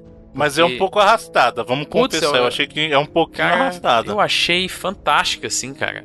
Primeiro que a performance do, do Mark Hamill ali já é incrível, É absurda, né? é absurda. E o, o tratamento que a gente tava falando né, nessa essa parada de entender o personagem, né? Tem aquela cena que você entra dentro de um elevador, né? Com o Joker preso, né? E alguns seguranças, e a luz acaba, né? E você pensa, Putz, putz, é fogo. Essa deu parte é ruim, né? Já, já era, é, ele escapou, matou algum guarda aqui, já sumiu, é assim que começa, né? Quando volta a luz, cara, o Batman tá com a mão no pescoço do Coringa, assim, né? Uhum. Meio que ter certeza que ele não vai se mover de jeito nenhum, sabe? É um detalhe ali pra indicar, ó. Esse cara, isso não é uma história de origem, não. Esse cara não é um cara iniciante, não. Ele tem uma Exato, é outra história- coisa boa, né? Porque Exato. é, é aquele jogo que é, é, ele, ele assume que você sabe muito bem quem é o Batman, quem são os. E se você não souber, ele deixa uma coisa que eu, cara, que eu adoro nesse jogo do, nesses jogos da série Arkham, é eles colocarem as biografias, cara, uma coisa que eu senti muita falta no Homem-Aranha, velho, muita. Muita, Sim. pô. É uma coisa tão é boba, tão Isso é simples, falta. cara. Não custa nada pro cara fazer, sabe? Mas, puta, pra mim é, é- é- ter essas informações, por exemplo, pra quem não conhece, eu, eu posso assumir que eu, eu conheço bem menos de Homem-Aranha do que eu conheço de Batman. Eu conheço mais, muito mais Batman do que Homem-Aranha. E, tipo, no jogo do Homem-Aranha eu senti falta de uma biografia pra me explicar personagens que eu não conhecia, assim, sabe? E do, do Homem-Aranha ainda tem um outro detalhe, porque como ele tem, você tem aquela parada de você ter vários é, trajes diferentes, né? É, explicar cada Também não porra. tem do, do- nada dos trajes, assim, né? Também é realmente uma parada que eles meio que deram mole mesmo. Poderia ter, ter dentro do jogo. Tá certo que no é Batman não explica os trajes também, bota o nome É, só. porque mas- meio que não tem, né? É. não é igual o Homem-Aranha tem vinte e tantos, né? É uma parada Exato, é muita assim. coisa. Mas É, faz duas, falta duas, no- mas no- duas coisas que eu, que eu acho que o Homem-Aranha podia ter pego. Essa parada das biografias e a parada lá, que o- ele também pega muita coisa de Assassin's Creed. Que Assassin's Creed, o Batman pegou de Assassin's Creed, e depois Assassin's Creed pegou de volta de Batman e é nóis, né? E o Homem-Aranha também pega um pouco. E eu queria também, eu acharia interessante se tivesse informações sobre os lugares, né, cara? Porque, só falando rapidamente do Homem-Aranha Nova York, que os caras ah, emularam é tão absurda que seria legal você ter, né, as informações assim a, É, a até porque tem respeito. missões de você meio que tirar foto desses lugares, né? Tem É, e fica meio, ah, tirei a foto aqui lugar. e. e ah. Embaixada de Wakanda, Uhum. Avengers Towers, né? É, o jogo do Batman ele assume que você já conhece, se você não conhecer, tem lá as informações. Inclusive, que é uma coisa que é legal que ele coloca que edição de quadrinho que o cara estreou, né? O. Bota lá, tipo, ah, Comissário Gordon, biografia tal, tal, tal, estreou na revista não sei quanto de 1900 e bolinha. É, é muito bacana ter isso no jogo. Pois é, e, e- e essa cena do elevador, ela serve. Cara, é, é um- são alguns segundos, mas assim, ela dá o backstory total, né? Ó, esse não é um cara que tá se desenvolvendo como herói, ou- e esses aqui não são vilões que estão se desenvolvendo como vilões, não, né? Eles são todos experientes, né? Toda essa galera E que tá um já presa. conhece o outro, na Exato. verdade. né? E todos esses caras estão presos aqui porque o Batman botou eles todos aqui, né? Então ele já é um cara extremamente foda, né? E que é a sensação que você tem exatamente quando você tá jogando o jogo, né? Dentro do combate, dentro do Traversal e tal. É, assim, de repente, é, para quem tá no, no spoiler sem ter jogado, a, a introdução, ela é legal porque ela tem uma, uma cutscene de apresentação do Batman chegando no Asilo Arkham, trazendo o Coringa, e quando você... é, eu na época isso foi impressionante, a transição que fazia do CG pro, pro gameplay, assim, né? E você começa a jogar como se fosse meio que uma cutscene. Tipo, manja a, a- abertura de Half-Life, assim? Que vai rolando a parada, mas você, você não tá necessariamente jogando, mas você tá participando da, da É, você tá caminhando por ali, você não pode tomar ação ainda fora do que é esperado, mas ele te faz acompanhar o ritmo do jogo, né? É, exato. E nessas aí que tem essa parada do elevador, que é, é bem falado, bem lembrado, né, pelo Felipe, que você fala, "Ih, caralho, fodeu! Aí quando Não, acende e a luz... só um detalhe que, que eu acho que é importante, porque assim, na verdade, nessa hora que ele tá falando, ele tá. O Coringa tá falando, de repente ele para de falar. E você acha assim, quando apagou a luz, ele tá falando aí para de falar. Você fala assim, filha da mãe fugiu. E quando acende, na verdade, você vê que ele não fugiu.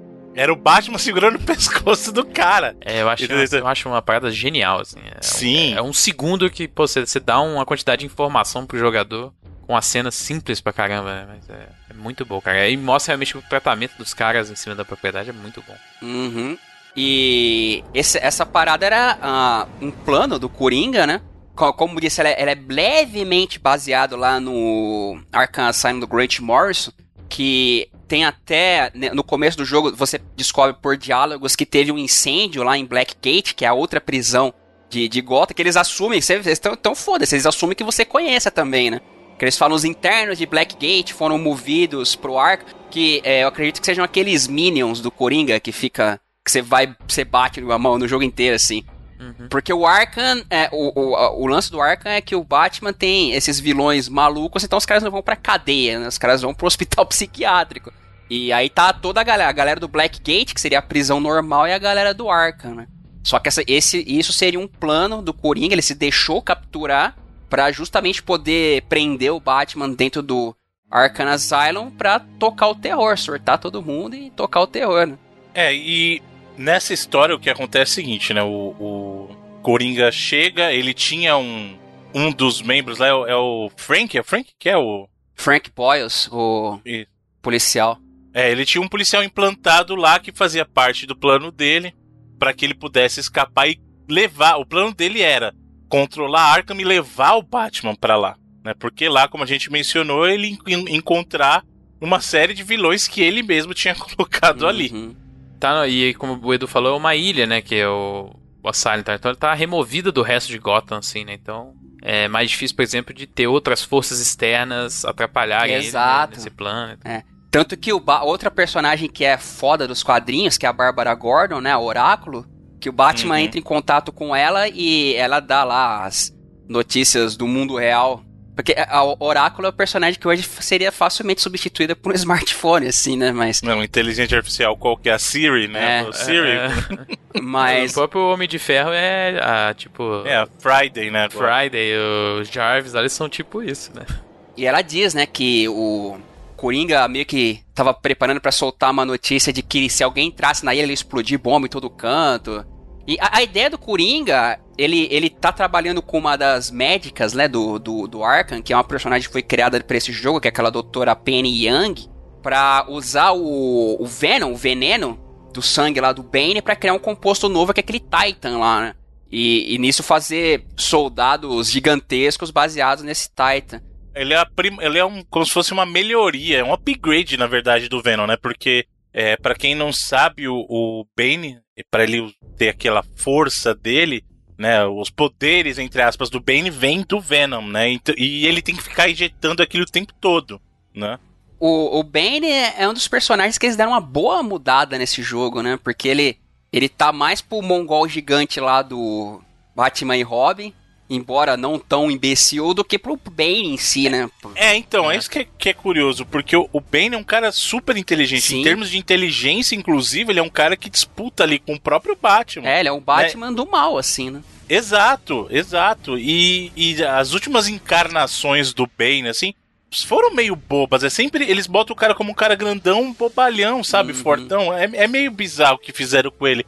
Justamente desde aquela época do Batman e Robin, mesmo quando mencionou. Talvez o do. O Arkham Knight Returns, lá, o. Do cinema, tem- ele tenha ficado menos bobo. É, ele apesar é um cara esperto no, no até. final do filme, que ele é só o capacha da mulher lá. mas- Exato, exato. Mas ele não é, bobão, pelo Eles menos. né? tentam passar a ideia de que ele é um puta. espertão, gênio do é, crime, né? Mas depois você vê que ele é só um peão. É, mas o Bane dos quadrinhos, eu, a- eu, eu lembro que na época que eles fizeram lá a queda do morcego, que os caras. Não foi que nem o, o Apocalipse, que era um monstro gigante maluco que caiu na terra e tava enterrado socando a terra por vários anos, se desenterrou, saiu arrebentando tudo que via na frente. Os caras meio que fizeram um, com uma origem pro Bane, né? Que ele passou.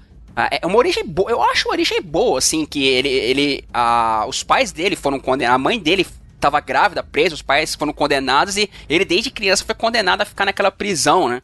E ele cresceu naquela prisão, passou vários anos na solitária, que o cara ficava à noite, a solitária enchia de água, assim, lembra? Você chegou, você chegou a ler essa história, Bruno? Que a solitária enchia de água de noite, assim e tal, e ele passou vários anos e sobreviveu. Tá certo que tem aquela bobagem que ele vê a visão do morcego lá, mas, num geral, eu acho bem um personagem bacana, assim. Ah, ah, pra mim, o personagem que eles não tiveram ah, talvez o mesmo carinho, vamos dizer assim, no, no- na série Arkham foi o próprio Bane, né? Porque outros personagens estão mega bem caracterizados. O Coringa não é o Coringa dos filmes, né? É, o- é o Coringa psicopata que veio desde, desde os anos 70 lá, desde o Dennis O'Neill, passando pelo Frank Miller, sabe? Ah, ah, cara, a Arlequina, porra. A Arlequina ganhou vida nova por causa desse jogo. Ela é essa personagem vilã Que é feitice hoje, de né? hoje. Por conta do, do visual dela no Arkham Asylum. Né? Que antes ela era personagem criada pelo Paul Dini, mas ela tinha aquela roupa de Jester mesmo, de, Ale, de Arlequim, Uhum. né? E a partir desse jogo que, ele, que ela ganhou o, o visual mais sensualizado que ela usa até hoje, né? É, e até mencionando os vilões mesmo, um dos pontos que o pessoal questiona muito do Batman são as boss battles, né? Eu acho que tem boss battles que são muito boas, muito boas. Por exemplo, eu acho que a boss battle da Poison Ivy melhor. é muito bacana, É é, melhor, uma das fácil. melhores, se não a melhor. E a do, do Espantalho, cara, também. Ah, não, Espantalho é um capítulo à parte, velho. São Isso meio é, que fases. é pra bater palma aquela Exato, porra. é, é uma coisa que até parece que é outro jogo quando você tá jogando a parte do espantalho, cara. Porque eh, se, se fosse alguém olhando a, a cena mesmo do Boss Battle, vai falar assim: o que, que tá acontecendo aqui? Você precisa do contexto do que o espantalho é e o que ele faz, porque aquilo, aquilo não é real, né? Aquilo lá é efeito do espantalho, de ser o espantalho, né? Da a toxina, toxina que ele dele, é. usa pra injetar o medo nas pessoas, né? Então, assim, eu, para mim, eu acho que as duas batalhas que mais se destacam são justamente essas, porque elas são capítulos à parte dentro do jogo. Sim, mas Né, a pô? forma que eles te colocam nessa, ne- nessas paradas é impressionante, assim, porque é, é- é tão orgânico que você vai sendo colocado. Cara, é, é muito próximo de um pesadelo real. É como se você Uhum. estivesse meio jogando pesadelo. Joga, você jogou de fone essa parada? Ah, Quando você entra no necrotério lá? Não, não joguei. Pô, é, é, é um pesadelo mesmo, assim, né? Porque o, o Batman, ele, ele tá meio sedado por essa droga, ou a toxina do espantalho, e ele começa a ter visões, ele tem a visão que o comissário Gordon morreu e tal, aí ele tem a visão dos pais mortos saindo do saco de cadáver, assim, é pô, puta porra sinistra, e cai nesse... que é um set piece tão foda que eles criaram nesse jogo, que é o espantalho gigante, né? E você tem que dar a volta nesse lugar assim pra conseguir meter o aquele holofote bate-sinal na cara dele, colocar a luz na- nas trevas, né, do, do, do espantalho. E isso acontece três vezes durante o jogo. E as três vezes que a terceira você fica maluco. Porque dá um, um, um bug assim que. É, é- é aquele bug que os caras reproduziram, que é aquela coisa de que fodeu, queimou meu aparelho, sabe? Os caras conseguiram reproduzir essa sensação. Se já aconteceu com você antes de alguma coisa queimar daquele jeito, cara, os caras conseguiram reproduzir perfeitamente. Porque o jogo trava, para e o Batman entra no pesadelo, né? É, dá tipo. É, é difícil escrever, né, meu, com palavras, mas é visualmente ela é aquela- como se tivesse travado o jogo mesmo, dá tipo um. É, umas colorações esquisitas na borda, assim, né? Coisa desse tipo. assim. E realmente eu, eu achei as duas vezes, cara, porque eu tinha esquecido né, né, quando eu jogando aqui. E isso não acontece em todas as sessões né, do pesadelo, acho que é uma específica que ele que faz isso, né? E eu achei de fato que meu videogame tinha dado algum problema, de novo, porque foi o que eu tive na, na época quando eu joguei também. Não, e quem tá ouvindo, quem jogou sabe que é, mas quem não está, é, quem não jogou, mas tá ouvindo ainda, é um negócio que você, assim, não é uma boss battlezinha, ah, cinco minutos tá pronto. Esse segmento todo do efeito da toxina do, do, do espantalho é um negócio de, cara, sei lá, é o que, um, uma hora no total, mais ou menos? Ah, se juntar as três. É, capa- porque são várias, é. Exato, capaz então de- é um negócio que fica ativo durante uma hora de jogo inteira, sabe? Assim, Hum. por segmento que você pega e soma todos. E é um negócio fantástico, cara. Sim, total. Até que é uma parada que depois eles, eles replicaram lá dos dois jogos seguintes e perdeu impacto, né, velho? Exato, Perdeu já, já tava total, vacinado, assim, né? Nesse, cara, é impressionante. É, é recriação de pesadelo mesmo. É Aronofsky a parada, sabe? Na, na primeira vez que acontece, que é quando você passa no necrotério. Né? Isso. E você fica perdido, né? É, dessa vez eu, eu lembrava né, o que, que tinha que fazer, mas eu lembro que quando eu joguei pela primeira vez, eu fiquei muito tempo, cara, dentro da sala, porque eu não sabia o que eu tinha que fazer. é, Não tinha. Pô, ligava a visão detetive lá, não sabia se tinha que entrar num, num vento, destruir uma parede, sei lá, e tipo assim, eu custei a simplesmente sair da sala que eu tava, sacou? Então, assim, e com- porque como o Edu falou, é muito natural essa transição entre esses segmentos. No momento você tá jogando lá dentro da fase, dentro do mapa, na verdade, como o jogo tem um mapa interconectado, né? Você só tá dentro de uma das de uma área específica, e você você der pausa, você vai ver lá o mapa de onde você tá e tal. E só que de uma hora para outra você tá dentro de uma fase específica, né? Uma parada que tá removida daquele lugar que você tá, porque na verdade é, você tá sob o efeito da toxina, então você tá tendo exatamente um pesadelo, uma alucinação, né? Então é realmente muito bem trabalhado essa ideia e de novo, né, cara, tá total de acordo tanto com as motivações do personagem, do vilão e do, do próprio Batman. Né? São realmente os anseios que ele tem, né? As Total. cenas que tratam é, os anseios do, do personagem. né? É, o medo, né, do, do Batman, a- a- o trauma que foi causado, que eh, já foi ah, explicado assim desde a, das histórias clássicas, depois o Frank Miller recriou, e, hum, porra, toda a mídia acaba recriando, que é a morte dos pais do Bruce Wayne, que é morto por um assaltante, né, os pais dele são mortos por, por assaltantes e por isso que ele resolveu, como o Bruno falou, dedicar aí a vida e o dinheiro a, a- a combater o, o o crime, ou como levam na, na maldade a sair es- esfregando a cara de vagabundo no chão durante a noite. né? Mas esse é o trauma. Inc- Inclusive, o pró- a própria a piada mortal, a coisa legal é que a história, né, do, a clássica lá do Alan Moore, que eu sempre tive. Cara, sempre me bagunçou a cabeça essa história, porque eu sempre fiquei pensando nessa, naquela parada do que o Coringa fala, né? Tipo, a, a linha que vai separar a sua sanidade de você ficar maluco. A linha tênue, assim, né? Porque, segundo o Coringa, ele diz que basta um dia ruim pra tu largar a sua, a sua sanidade e virar um maluco. E foi basicamente o que aconteceu com o Batman, cara. Uma parada ruim, porque o Batman ele não é normal, velho. Saca? o, cara, o cara, tipo assim, tá- teve um trauma, beleza, mas o cara sai na rua de noite vestido de morcego, causando terror no coração do, do- dos bandidos, metendo porrada e fazendo justiça, sabe? Não é uma pessoa normal, vamos dizer assim. E foi exatamente o que o Coringa tentou experimentar com o Gordon nessa história que não deu certo, né? Tem até uma animação que ela tem uma parte meio desnecessária lá, mas a parte que ela recria a história é bem boa. E essa história sempre me, me pegou, assim, por esse lado de- da, da linha, né? Da, da loucura, assim, sabe? E é um tema recorrente, né, dentro do jogo, essa coisa da loucura, porque o, o Coringa, ele, com essa injeção do Titã, né, que ele tem, ele acaba transformando as pessoas, além, óbvio, da loucura dele, ele acaba transformando pessoas, os capangas, em, em mutações do Banes. Titã. Né, em, em mini, mini Banes. E, e eles perdem é, totalmente a noção das coisas. Ele se transforma num, num monstro literalmente gigante e batedor. Né? Eles perdem a noção do, do que é ser normal. Né? Hum. Exceto o próprio Coringa, né? Quando ele.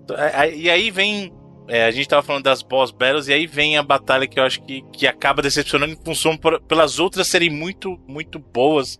E eu sei que é uma reclamação que é um lugar comum, que é a, a batalha com o Coringa mesmo. Uhum. Mas não dá pra deixar de achar que ele é um pouco aquém comparado com o que você passou com os outros inimigos, né? É, porque é difícil você pensar que você vai. é, ou, ou você faria uma coisa simples, ele sim- simplesmente capturar o Coringa e encher ele de porrada, ou você fazer o que, que- o Coringa, um louco do caralho, o que, que ele ia fazer? Ele injetou a fórmula nele mesmo, assim, sabe? Eu, eu não acho também, eu concordo, eu acho que são críticas pertinentes e que, nossa, não é aquela tremenda boss battle pra encerrar o jogo. O golpe final é mais interessante do que a boss battle em si, que ele ah, é os um dos gadgets que o Batman tem, que a gente pode até falar deles, é o aquele explosivo plástico, aquele borrifa Aham. e misteriosamente ele ganha a forma de morcego quando ele borrifa na parede. Né, e explode, ele É, bota... o, o, o Batman é um puta grafiteiro, né? O cara não erra. Exato, né? né? Arruma. O cara não erra nunca aquele formato do morcego. e ele bate, né, no Coringa, mas é o, o ponto que normalmente mais se discute com relação a pontos baixos assim do do Arkham Asylum são justos realmente as boss battle. Eu acho que outro ponto também que chega a me incomodar em certo ponto que eles não deram a mesma atenção é na própria trilha sonora, né? Que ela é bem discreta, bem tem tem um leitmotiv que eu acho até irritante, cara, que você por isso que você tá do lado de fora que fica tocando toda hora. Sabe aquele? Pararam, pararam. Sim, quando você tá do lado de fora, mano. mano, Nossa, enche o saco tem hora essa, essa parada, né, cara? Muito, não é? é Porra. pouco. e o Nolan fez isso no parte, no, naquele da Mulher Gato, cara. Toda hora que aparece a Mulher Gato toca um leitmotiv parecido. É, é- é muito irritante, velho.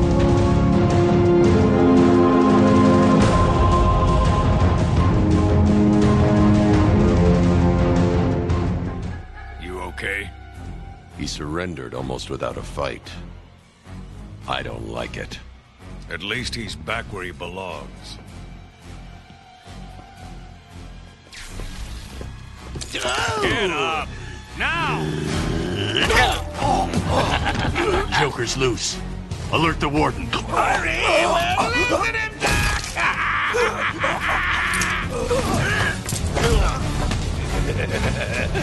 the joke's on you. Ta-da! Honey, I'm home. Come on in.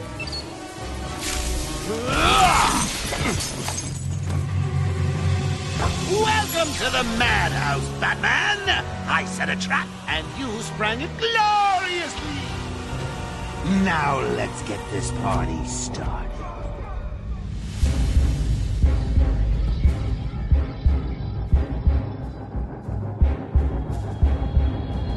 E, e até então, já que a gente falou dessa parte externa, aí o jogo começa dentro da, daquele segmento lá. Ali, é o que? Uma das. É a parte do hospital alas? lá, né? É a, Tratamento a ala médica, é. né? A ala médica ali, aí você sai, não consegue mais voltar. Não é o tipo de coisa que você cruzou uma porta e volta, você cai, né? Uma, uma altura respeitável aí, pra você poder explorar o resto do jogo. Chega naquela área aberta e vai acessar as outras alas, né? De, de Arkham ali. Até esse momento.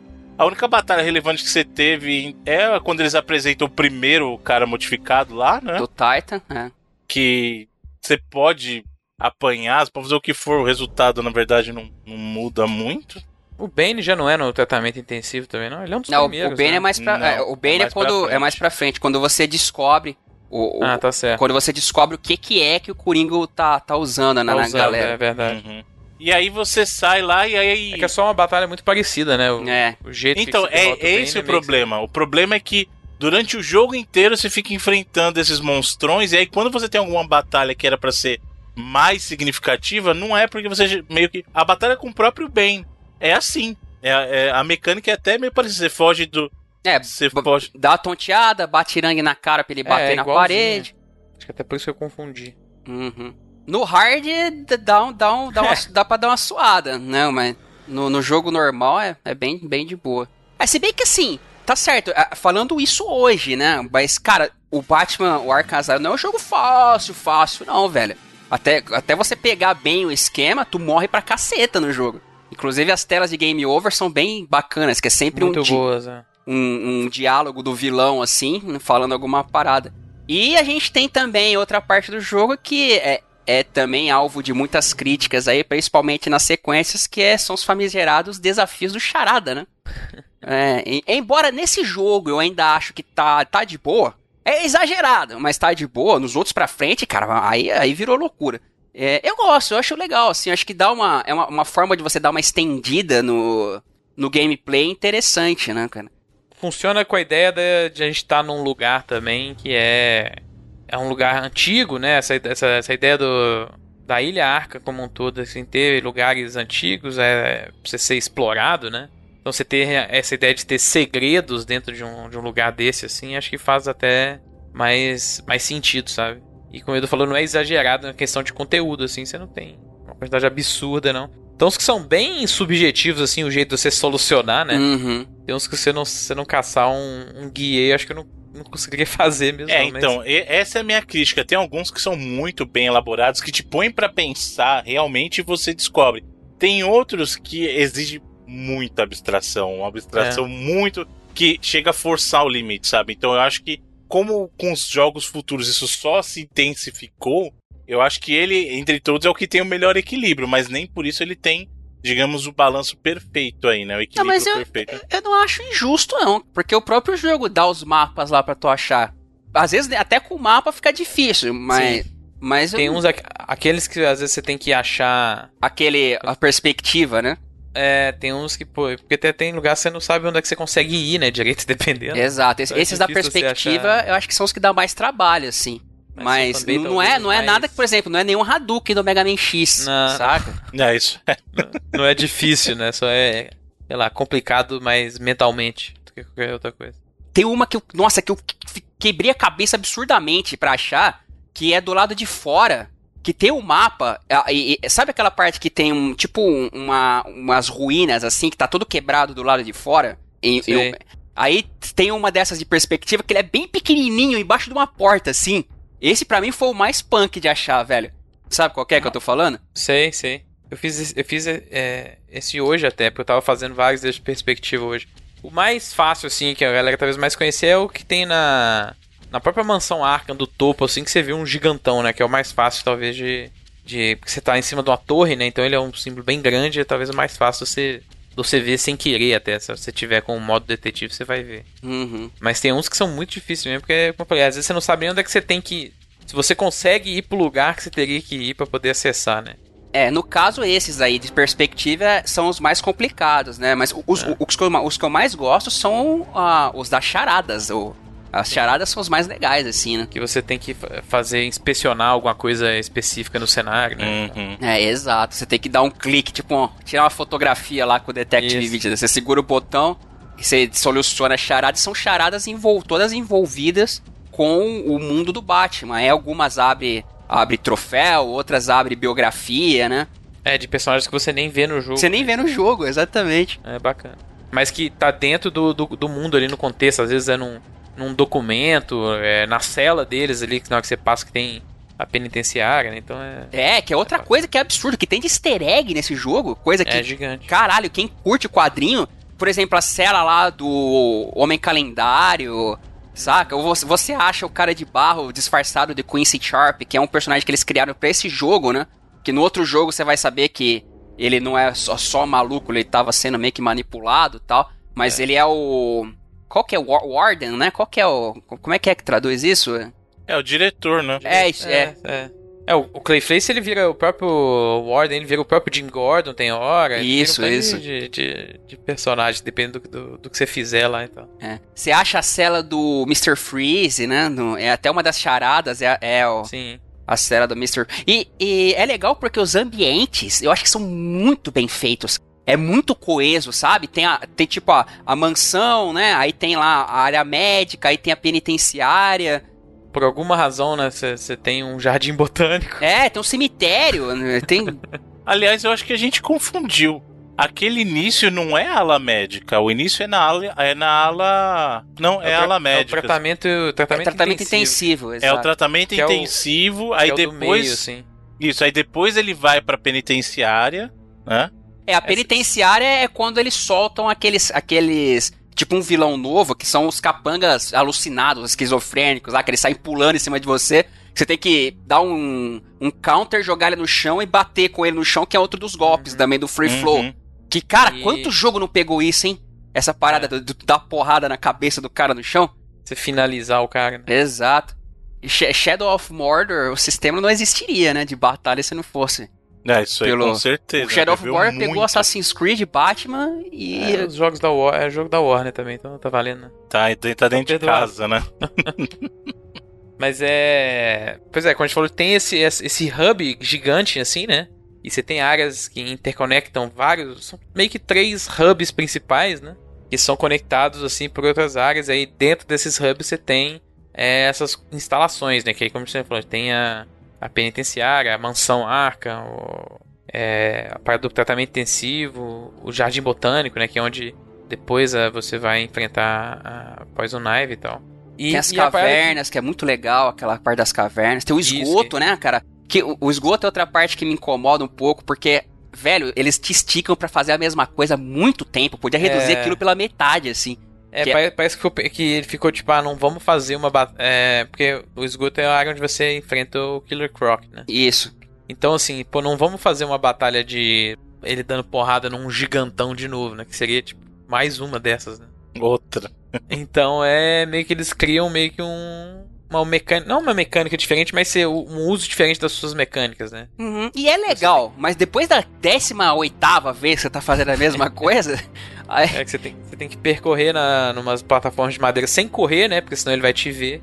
É, pra poder pegar uma, uma essência de uma planta lá, um negócio assim, né? Uhum, E toda vez que o Killer Croc vier atrás de você, você tem que tacar um Batarang na cabeça dele pra ele Isso. dar uma caída no chão. E toca uma um música mega dramática, estilo tubarão, assim, né? É verdade. E é que engraçado que, que você taca o Batarang, ele cai de uma forma, tipo, muito mongolão, assim, né, no chão. Perde até um pouco da- do clima ameaçador que ele tem, assim, até porque se arrasta muito mesmo. Então meio que fica uma parada que não, você, não, você não fica muito tenso mais, porque você faz tantas vezes. Você fala, é, você, primeiro você fala, caralho, cara bicho dele. gigante, puta, daí do segundo, ah, dai, crocodilo, vai embora, vai. É. Tipo assim, no, no, nas primeiras você taca e fica olhando ele cair no chão, né? As outras vezes você, só vira rapidão, aperta o, O é, LT ou L2 é ra- rapidão e já, já vira de frente porque você sabe que ele já caiu. Realmente é uma parte que acho que meio que alonga um pouco mesmo, assim, a mecânica. Uhum. E eu, eu acho que a, a última coisa que a gente pode falar também são os gadgets do Batman, né? Que você tem pra usar e você vai pegando do decorrer do jogo, que isso é legal, que conforme ele vai precisando das paradas, ele vai pegar o que ele precisa, né? Dentro do Batmóvel, ele tem uma Batcaverna, né? É mó barato isso que ele, ele, ele sabia que podia dar aquele lance que o Bruno falou do preparo, né? Porque um dia podia dar uma merda, então ele deixou tipo uma Batcaverna, assim, dentro da, da Ilha Arca. né? Com um avião lá dentro. É. Um, um outro carro. É, e é aquela parada de novo do aspecto do Metroidvania, né? Que o cara vai pegando os gadgets, É, pronto. os Mas é, cara, é, Bruno, aceite, velho. E, cara, aí é, é muito da hora exatamente porque você passa por tanto por áreas do hub, né? E dessas áreas dentro das estruturas, dentro do- da- dos prédios, das construções. Você vai vendo realmente lugares assim, pô. Eu acho que dá- é pra eu ir ali, mas talvez não agora, porque eu não tenho esse tal gadget. Uhum. Não tenho tal habilidade, sei lá. Que é uma característica de. É, exatamente, não precisa nem falar. Mas é. E cara, e é, mostra o tanto que o, cara, o game design é realmente muito bom É dentro do jogo, muito bom. porque É muito bom. Você. Você lembra da parada. Exato, e você se sente é, incentivado a, voltar lá depois. E, às vezes, depois que você terminou o jogo, você quer ir nas áreas, pô, agora eu tenho esse. Esse gadget que consegue me fazer arrancar essa parede, consegue me fazer me transportar de um lado pro outro, abrir essas, esses portões eletrônicos e tal. Então, realmente, e, e isso tá dentro das áreas de hub, que é meio que um, um mini mundo aberto, né? E dentro das próprias fases, né? Então, o game design dentro das próprias fases, eles não são uma parada super linear, né? Você tem é, caminhos diferentes até pra você usar até dentro do pra você usar pro combate, né? Você tá dentro de uma sala, ela não é simplesmente uma sala onde você tem, é, sabe, um espaço onde você vai entrar em conflito com os inimigos. Você tem lugares ali que você vai usar o stealth, né? Então você tem várias opções dentro da, da arquitetura da sala, né, dessa construção do próprio game design daquela sala, que você pode usar para poder chegar ao objetivo, né? Usar o stealth seja pelo alto, seja passando por baixo, assim, dutos e coisas do tipo. Total. É, des- destruindo elementos do cenário, né? E desse jeito você incapacitando os bandidos também. Então, cara, é um. Realmente eu fiquei impressionado que eu acho que. Quase, eu acho que eu não joguei exatamente no lançamento na época. Acho que foi algum jogo que eu devo ter jogado em 2010, 2011. É, eu joguei bem depois também. É, mas assim, quase 10 anos depois, com a cabeça de hoje muito mais antenada pra esse tipo de, de decisão criativa dentro dos jogos, cara, eu fiquei realmente impressionado pela qualidade do, do game design que tá, tá dentro do jogo. E, e, os dos gadgets, o que é bem legal é o próprio sequenciador criptográfico, porque eles pegam a parada dos analógicos, que é outra coisa que a porrada de jogo copiou depois também. Sim. Sim. Ter tipo um minigamezinho, né, com ele. De você ficar ajustando. É, muito jogo copiou esse negócio de ficar ajustando frequência, ajustando. É, quê. Agora, deixa eu fazer uma pergunta pra você, já que a gente falou dos gadgets. Qual foi a primeira coisa que vocês fizeram quando vocês pegaram a pistola explosiva lá do gel explosivo? É, borrifar no chão pra ver o que acontece. É, eu... eu borrifei no chão quando tem, tem uma batalha com os inimigos que eles estão embaixo de uma escada. Aí eu borrifei no chão em cima da escada e fiz eles subirem a escada pra explodir. É, dá certo, né? Funciona. E caiu todo mundo, cara. Caiu todo mundo, porque eu falei assim: ah, isso aqui é um gel explosivo, explode parede. Tá bom. E só não explode o Batman, mas então. E os inimigos, né? Aí eu fiz, botei no chão, fiz os inimigos subir a escada, na hora que eles subiram, pau! E explode. É, E tem até um upgrade caem. depois que você pode. que ele vira tipo. Ele explode assim que um, um inimigo passar na frente. Isso, exato. Ele meio que vira um. Ele é um gadget mais de traversal, né? Que é pra você destruir paredes, pra você acessar novos lugares e tal. Que é que você pega, acho que é, é o upgrade que você pega dentro do Batmóvel, né? É, o, o- o gel explosivo é. Na hora que eles têm, os É. capangas estão destruindo. É mó da hora, né, cara? Você fala, você fala a, a, a oráculo fala assim: ah, seu Batmóvel tá parado não sei onde, pra, vou botar aí pra você achar e tal. Os caras tá tudo dando paulada assim no Batmóvel. Aliás, o Batman ele deve ter um desapego muito grande, porque ele deve ter uns mil Batmóveis. Ah, ele é Porque, rico, assim, né, cara? Tá nem aí. Então, é, o cara- os caras estavam destruindo. Aí, o, na batalha com, com o Bane lá, o- a última. ele Joga joga o Batmóvel em cima do cara, velho. Vai lá. Da hora demais. Né, ele não tá nem aí.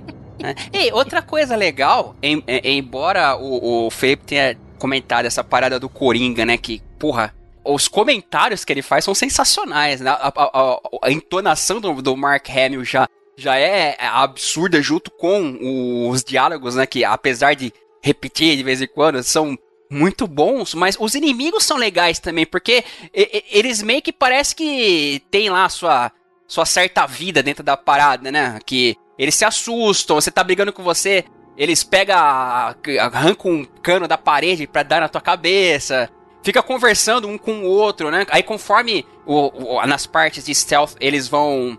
ah, você vai abatendo eles, eles vão ficando, tipo, desesperados, assim, né? Começa um. te fazer umas bobagens, assim, tipo, um- ah, olhar um lado pro outro e começa a atirar pra cima. É, eu acho legal esse negócio do. É bacana também que às vezes você entra em batalhas que tem um só dos inimigos que tá, tá armado, né? E aí se você incapacita eles, outros caras simplesmente vão pegar a arma do chão e usar também, né? Não é como se aquela arma Exato. desaparecesse, né? Pô, o cara tá vendo a arma no chão, pô, vou pegar e atirar nesse cara aqui, porque na Como mão não tem tá dando. muito jogo de videogame que faz, né? Até hoje. O cara ignora, tem lá uma arma no É. chão. Né? É, eles tentam pegar, tem até, como você tá num, num- numa prisão, de certa forma, né? Tem armas que são por seguranças usarem no, é, em áreas específicas, né? Que tem tipo uns armários trancados, assim, né? Com armas e tal. Aí às vezes você tá no meio das batalhas e um dos inimigos sai fora e tenta. Ele fica tentando quebrar o, a, a tranca desse armário Pode pra poder crer. pegar a arma, né? Bem da hora. É, e tem aqueles inimigos que eles têm tipo um taser com- na ponta, que ah, nesse jogo cê- o que você tem que fazer é dar o por cima, né? Dar aquela cama É. de desvio por cima e bater por trás. No, no Arkham City eles já colocam muito mais opções, assim, né? Tanto que o combate do Arkham City, é, ele é aprimorado em opções, em timing, em câmera, que a, a melhorada de câmera que o Arkham City dá é absurda. Ah, Olha- isso é verdade. Tem alguns momentos que a câmera, a câmera do Arkham Asylum dá uma atrapalhada em combate. Porque tudo bem, quando o inimigo tá chegando, tem aquela sina- indicação visual pra você habilitar o counter, né? Mas tem muitas vezes que você não tá vendo o cara. É. Não tá vendo, você tá tão focado, a câmera às vezes fica tão fechada. E às vezes você tá no né? canto de uma sala também. Exato. Você não consegue ver.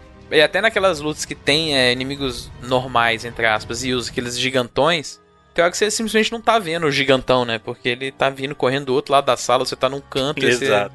do nada tá no meio de um combo lá e acaba. É, você Apesar mesmo tem que acabar girando a câmera, que se você for depender É. da câmera automática, não, não rola. Apesar não. que eu gosto muito do trabalho da câmera num geral, assim, porque ela usa aquela perspectiva de. Que hoje em dia é, é muito comum, eu acho que talvez quem tenha popularizado isso tenha sido até o Resident Evil 4, que é a câmera em terceira pessoa, que o, personagem não é centralizado, né? Ele tá meio que à esquerda da, da tela, assim, né? Uhum. E, mas eu gosto do tipo da, da variação, né? Porque quando você tá meio que andando com o Batman numa situação normal, inclusive o Batman não corre simplesmente se você apertar o, é, o analógico pra frente, né? Ele tem aquela, aquela caminhada que é tipo, sei lá, é meio imponente, meio. mostra que ele tá tranquilo na parada. É muito, é muito do personagem, né? Total, total. Ele tá focado, mas assim, sem demonstrar nenhum tipo de medo de. É, é o famoso não perde a pose. Exato, é muito foda. E aí, só que dependendo do que você faz, assim, se você usa o botão de correr, o botão de agachar, entra em combate, usa algum dos gadgets, a câmera varia, né? Ela, ela perde essa ideia de estar bem aproximada, você mais na esquerda, centraliza o personagem. Eu gosto dessa, dessa ideia do trabalho de. das mudanças de câmera que o jogo tem pra. pra dependendo do, do contexto, né? Só realmente no combate, às vezes ela meio que atrapalha um pouco. Aliás, falando em câmera, já que os senhores gostam de, de avaliar o, o Batman como Metroidvania, e na verdade, o Batman ele é todos os jogos. Porque tem segmento de câmera em primeira pessoa, então é FPS. Tem o segmento lateral, então ele é tudo. Ele- o Batman, o Arkham, ele é todos os Olha jogos. aí, é. ele é- Pegou todos os, os elementos. E viu outra coisa, a gente falou dos gadgets. Alguns deles são mais úteis na questão dos desafios mesmo, né? Que pra quem não tiver interessado só na história, tem os desafios que, cara, tem uns que são bem punk, hein? O último de combate, velho, porra, demorei uma, uma hora mais ou menos pra conseguir passar a parada a primeira vez. É, os de combate são até bem difíceis, assim, os challenges, né, que você consegue fazer. Abre, abre, acho que só depois de você terminar, não é? É, conforme você vai pegando os troféus do Charada, vão abrindo, assim, os verdade. desafios. Porque são os, justa, os, os desafios do Charada, o Reader Challenge e tal. Aí conforme você vai pegando o troféu, abre, é, como eu disse, abre uma biografia, abre um uma sala de desafio, que são teus desafios de stealth, né, e os desafios de combate. Aí tem a- a- as salas normais e tem as salas extreme, assim, as salas extreme são as que são mais pegadas.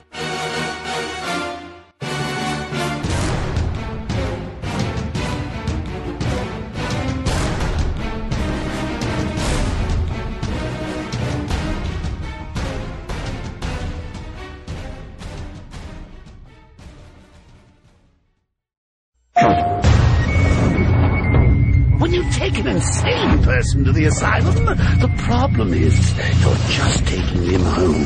The very place he knows best. oh? Become the Joker, exclusively on PlayStation 3. Rated T for teen. PlayStation.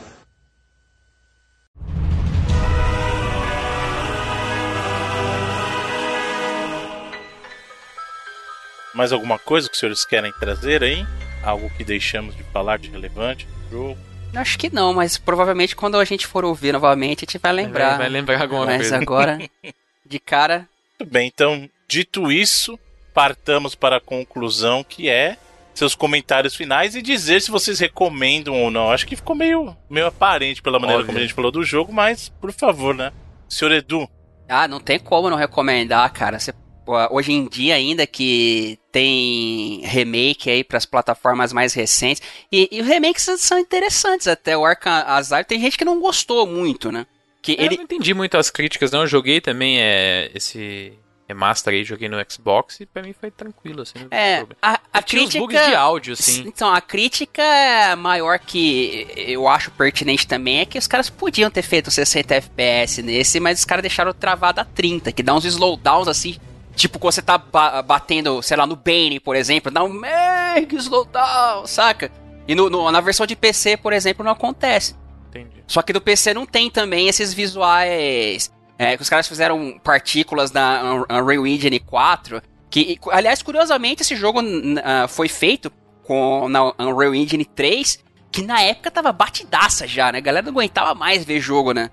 Não, não É. foi o, o, o Arcanite que foi nessa época? Que já era batido? Acho que o, o Asylum foi um dos primeiros da Unreal 3. Não, já tinha, tinha o Gears, tinha uma porrada já de, de jogo com.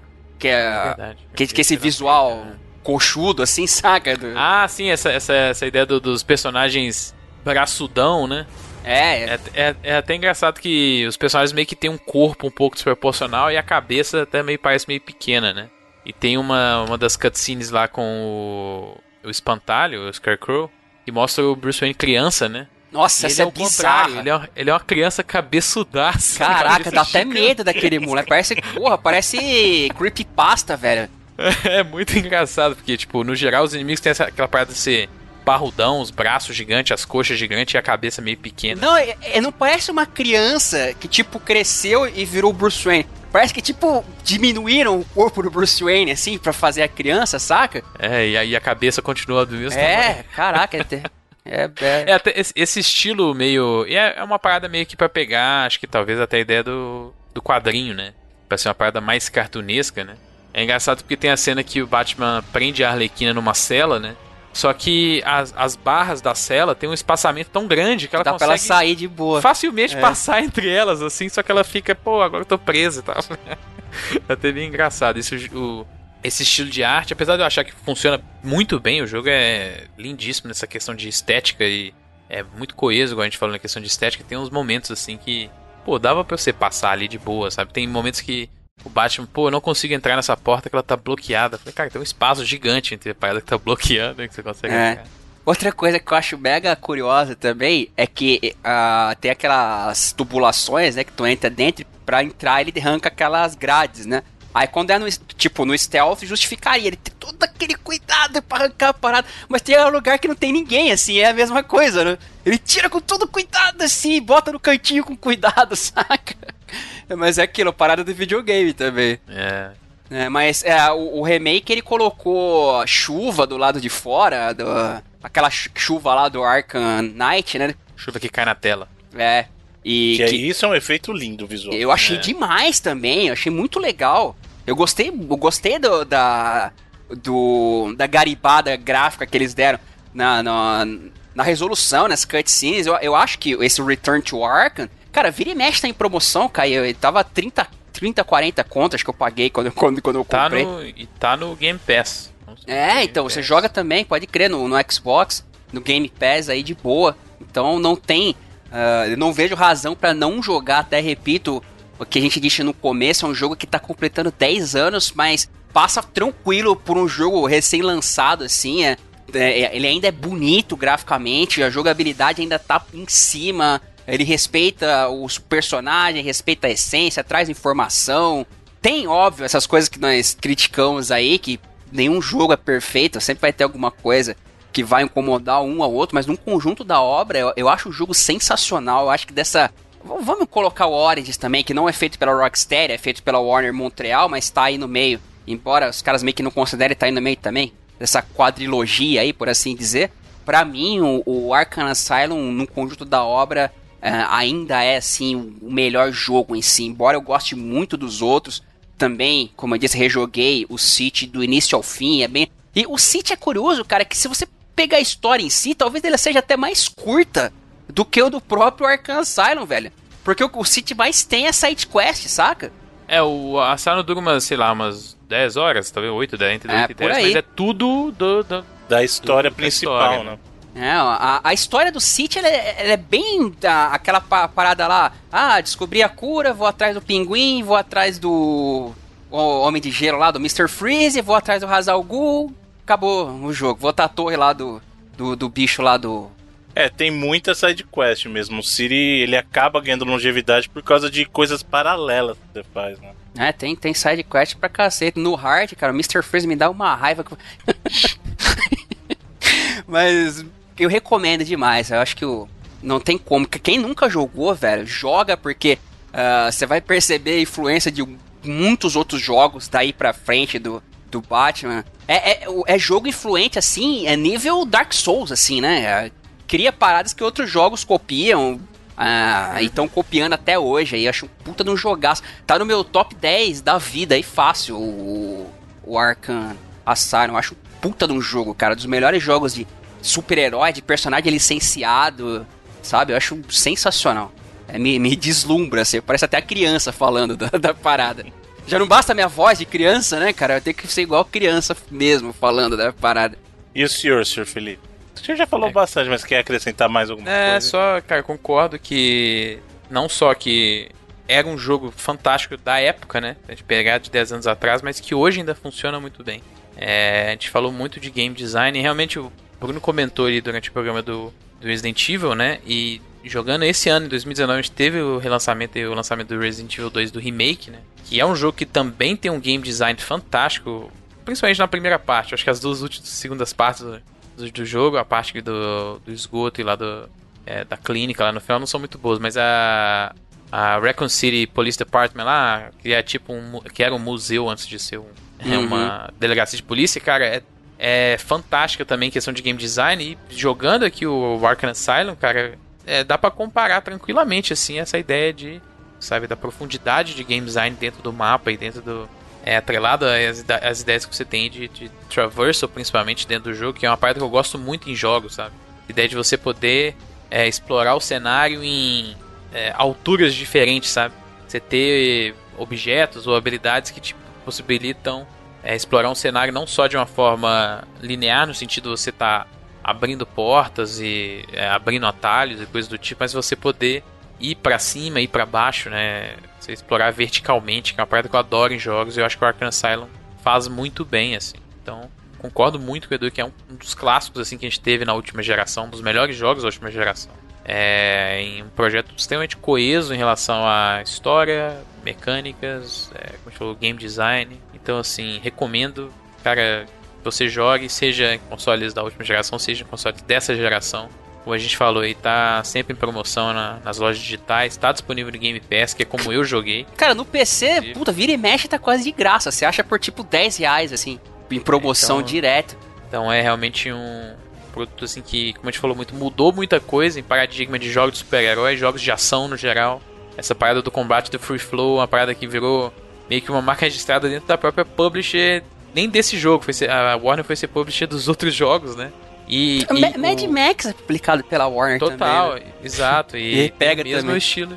Então, assim, é. E é um jogo que fez a Warner entrar de vez dentro do mundo dos videogames. Se você pensar, é, naquela época do primeiro jogo, ela ainda estava licenciando as suas próprias propriedades para outros estúdios e tal. E o Arkham Asylum meio que fez ela se aproximar mais do mundo dos videogames. Ela começou a comprar estúdios naquela época e é, publicar mais jogos ela mesma, né? Então, é, e uma das grandes forças que ela teve no começo foi exatamente é, suportar a Rocksteady e, e a franquia Arkham é, depois do Asylum. Então, é um jogo realmente muito importante da, gera, da última geração e ele é exatamente muito importante porque ele é um jogo muito bom. Então, eu recomendo com certeza. Viu? Rapidinho, ô Bruno, antes de tu falar, sabe uma coisa que a gente acabou não citando, mas que é interessante e que entra na parada de suspensão de descrença dos próximos jogos, que eu acho que ficou exagerado? A parada do glide do Batman, dele planar, Ah. saca? É, porque ne- ne- é, nesse jogo é, faz todo sentido, né? Até a parada de, de- já apareceu em outras mídias dele fazer tipo um. A rigidez da capa. É, uma, vira tipo um- uma asa delta assim e ele dá uma planada e tal. Aí no, no Arkham City virou meio a, a locomoção, né? Porque você tinha que fazer o Batman se mo- locomover num lugar muito maior, que é Arkham City. E ele, e ele meio que plana e você puxa e ele plana mais. Aí, cara, no Arkham Knight e- ele voa, praticamente, velho. Ele voa, tipo Superman, assim, basicamente. É, eu, eu acho que é, nos jogos subsequentes é algo que minha, minha suspensão de descrença deu uma gritada aí com essa parada do glide. E nesse jogo é, é mega equilibrado. É, você usa bem menos, né? Sim. É, você usa quando precisa, assim, sabe? Bom, antes de eu, de eu começar a falar, na verdade, trazer uma informação importante aí pra fazer uma errata dentro do programa, mas o. O que aconteceu do, do Batman foi justamente o Arkham Knight mesmo, que foi criticado por sair na Unreal 3, cara, porque Unreal 4 só saiu em 2012. Ou seja, quando o Arkham Knight, o Arkham City e o Arkham Asylum saíram, ainda era Unreal 3. Unreal 3 sai acho que 2004, 2005. Sim, é o que eu tô dizendo. Na época do Arkham Asylum, a Unreal 3 já tava batida já. A galera tava de saco cheio dela. Não, não, não, não, não, cara. Não tinha outro Unreal. A Unreal 4 só saiu em 2012. Sim, mas eu não tô dizendo que o Batman precisava necessariamente sair na Unreal 4, entende? Eu tô falando que a galera já tava de saco cheio da Unreal 3. É, acho que eu entendi mais o que tu falou. Foi mais o Você falou o estilo, né? visual, É. o visual do Unreal. tá. Tanto que na É, época, na época que é quando total- anunciaram, cara, ninguém deu bola pro jogo. A galera Que é só foi total começar a mesmo- explodir cabeça quando lançou, assim. É.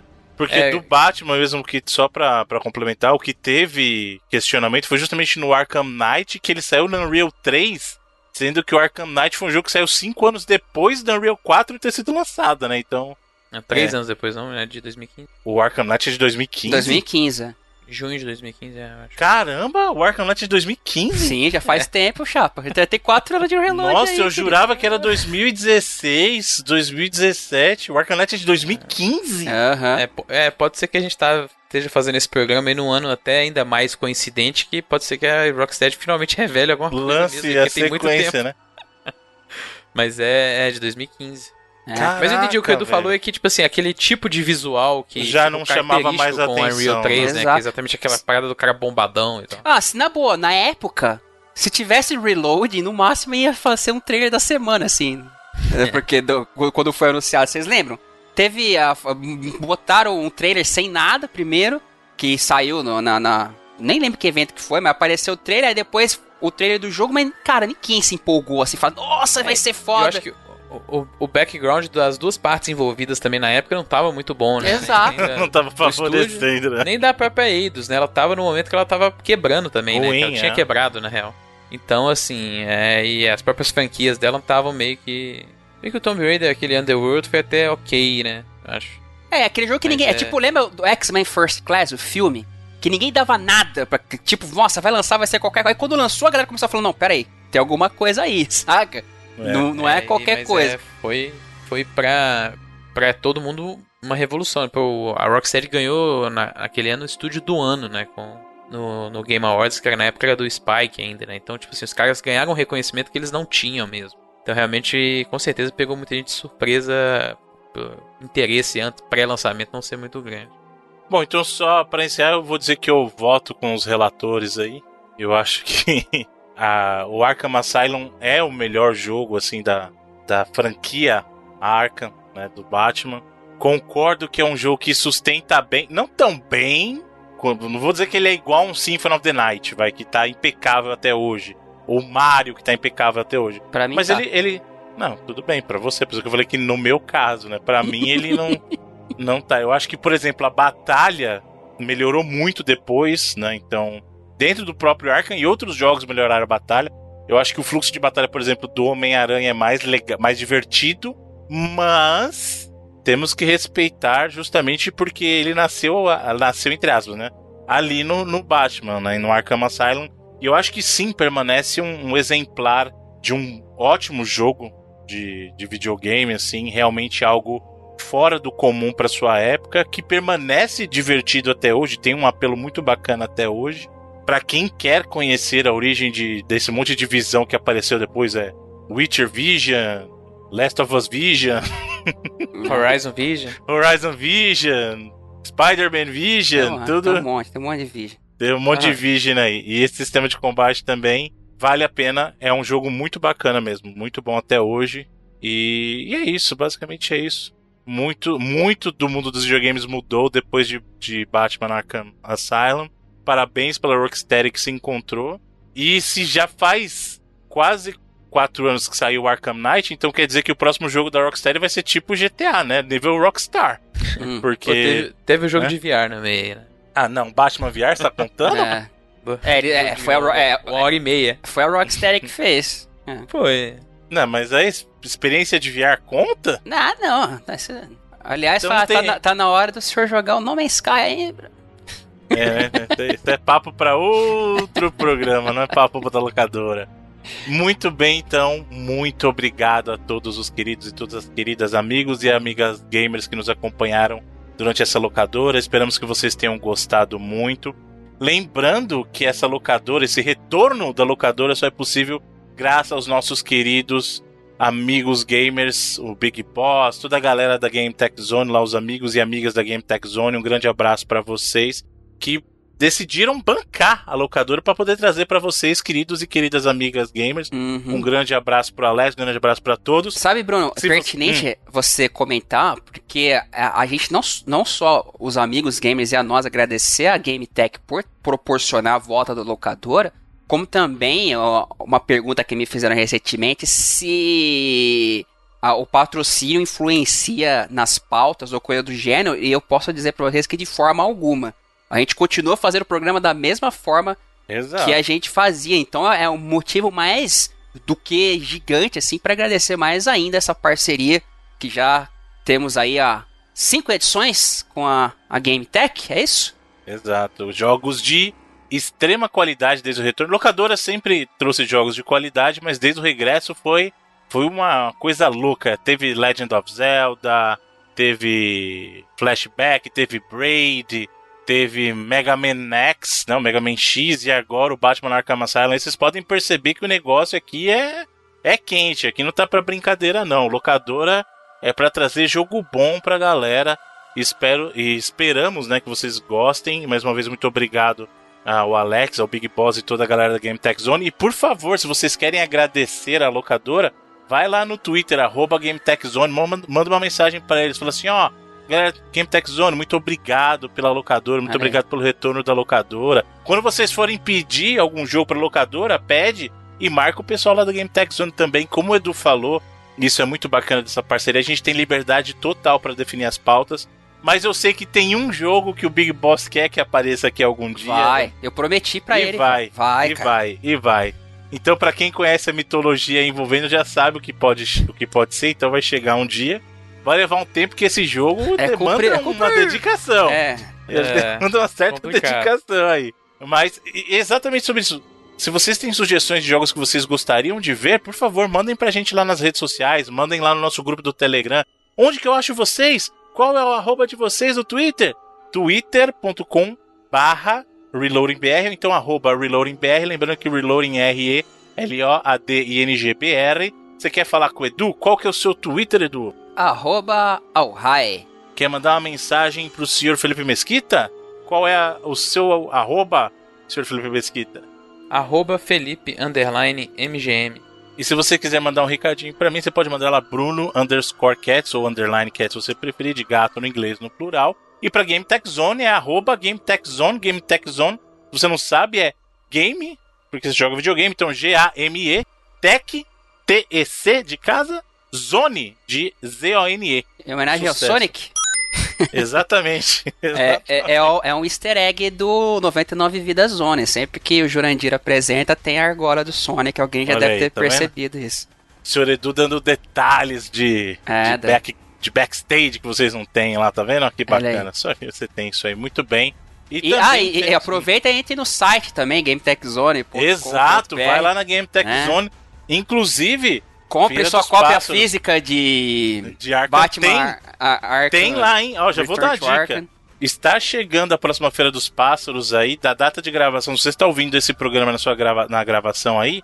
Dia 6 de abril, primeiro sábado de abril aí, tem a Feira dos Pássaros. Eu ia falar locadora de novo, tá vendo? Mas também eu já falei que é uma grande locadora lá também. Mas tem a Feira dos Pássaros e tem os jogos da série Arkham lá pra você em versão física. Então, vai lá e se você não quiser esperar, porque pode acontecer de não achar, entra no site gametechzone.com.br, vai lá e já pode comprar, adquirir o seu, porque assim que entra lá, eles sobem pro site também.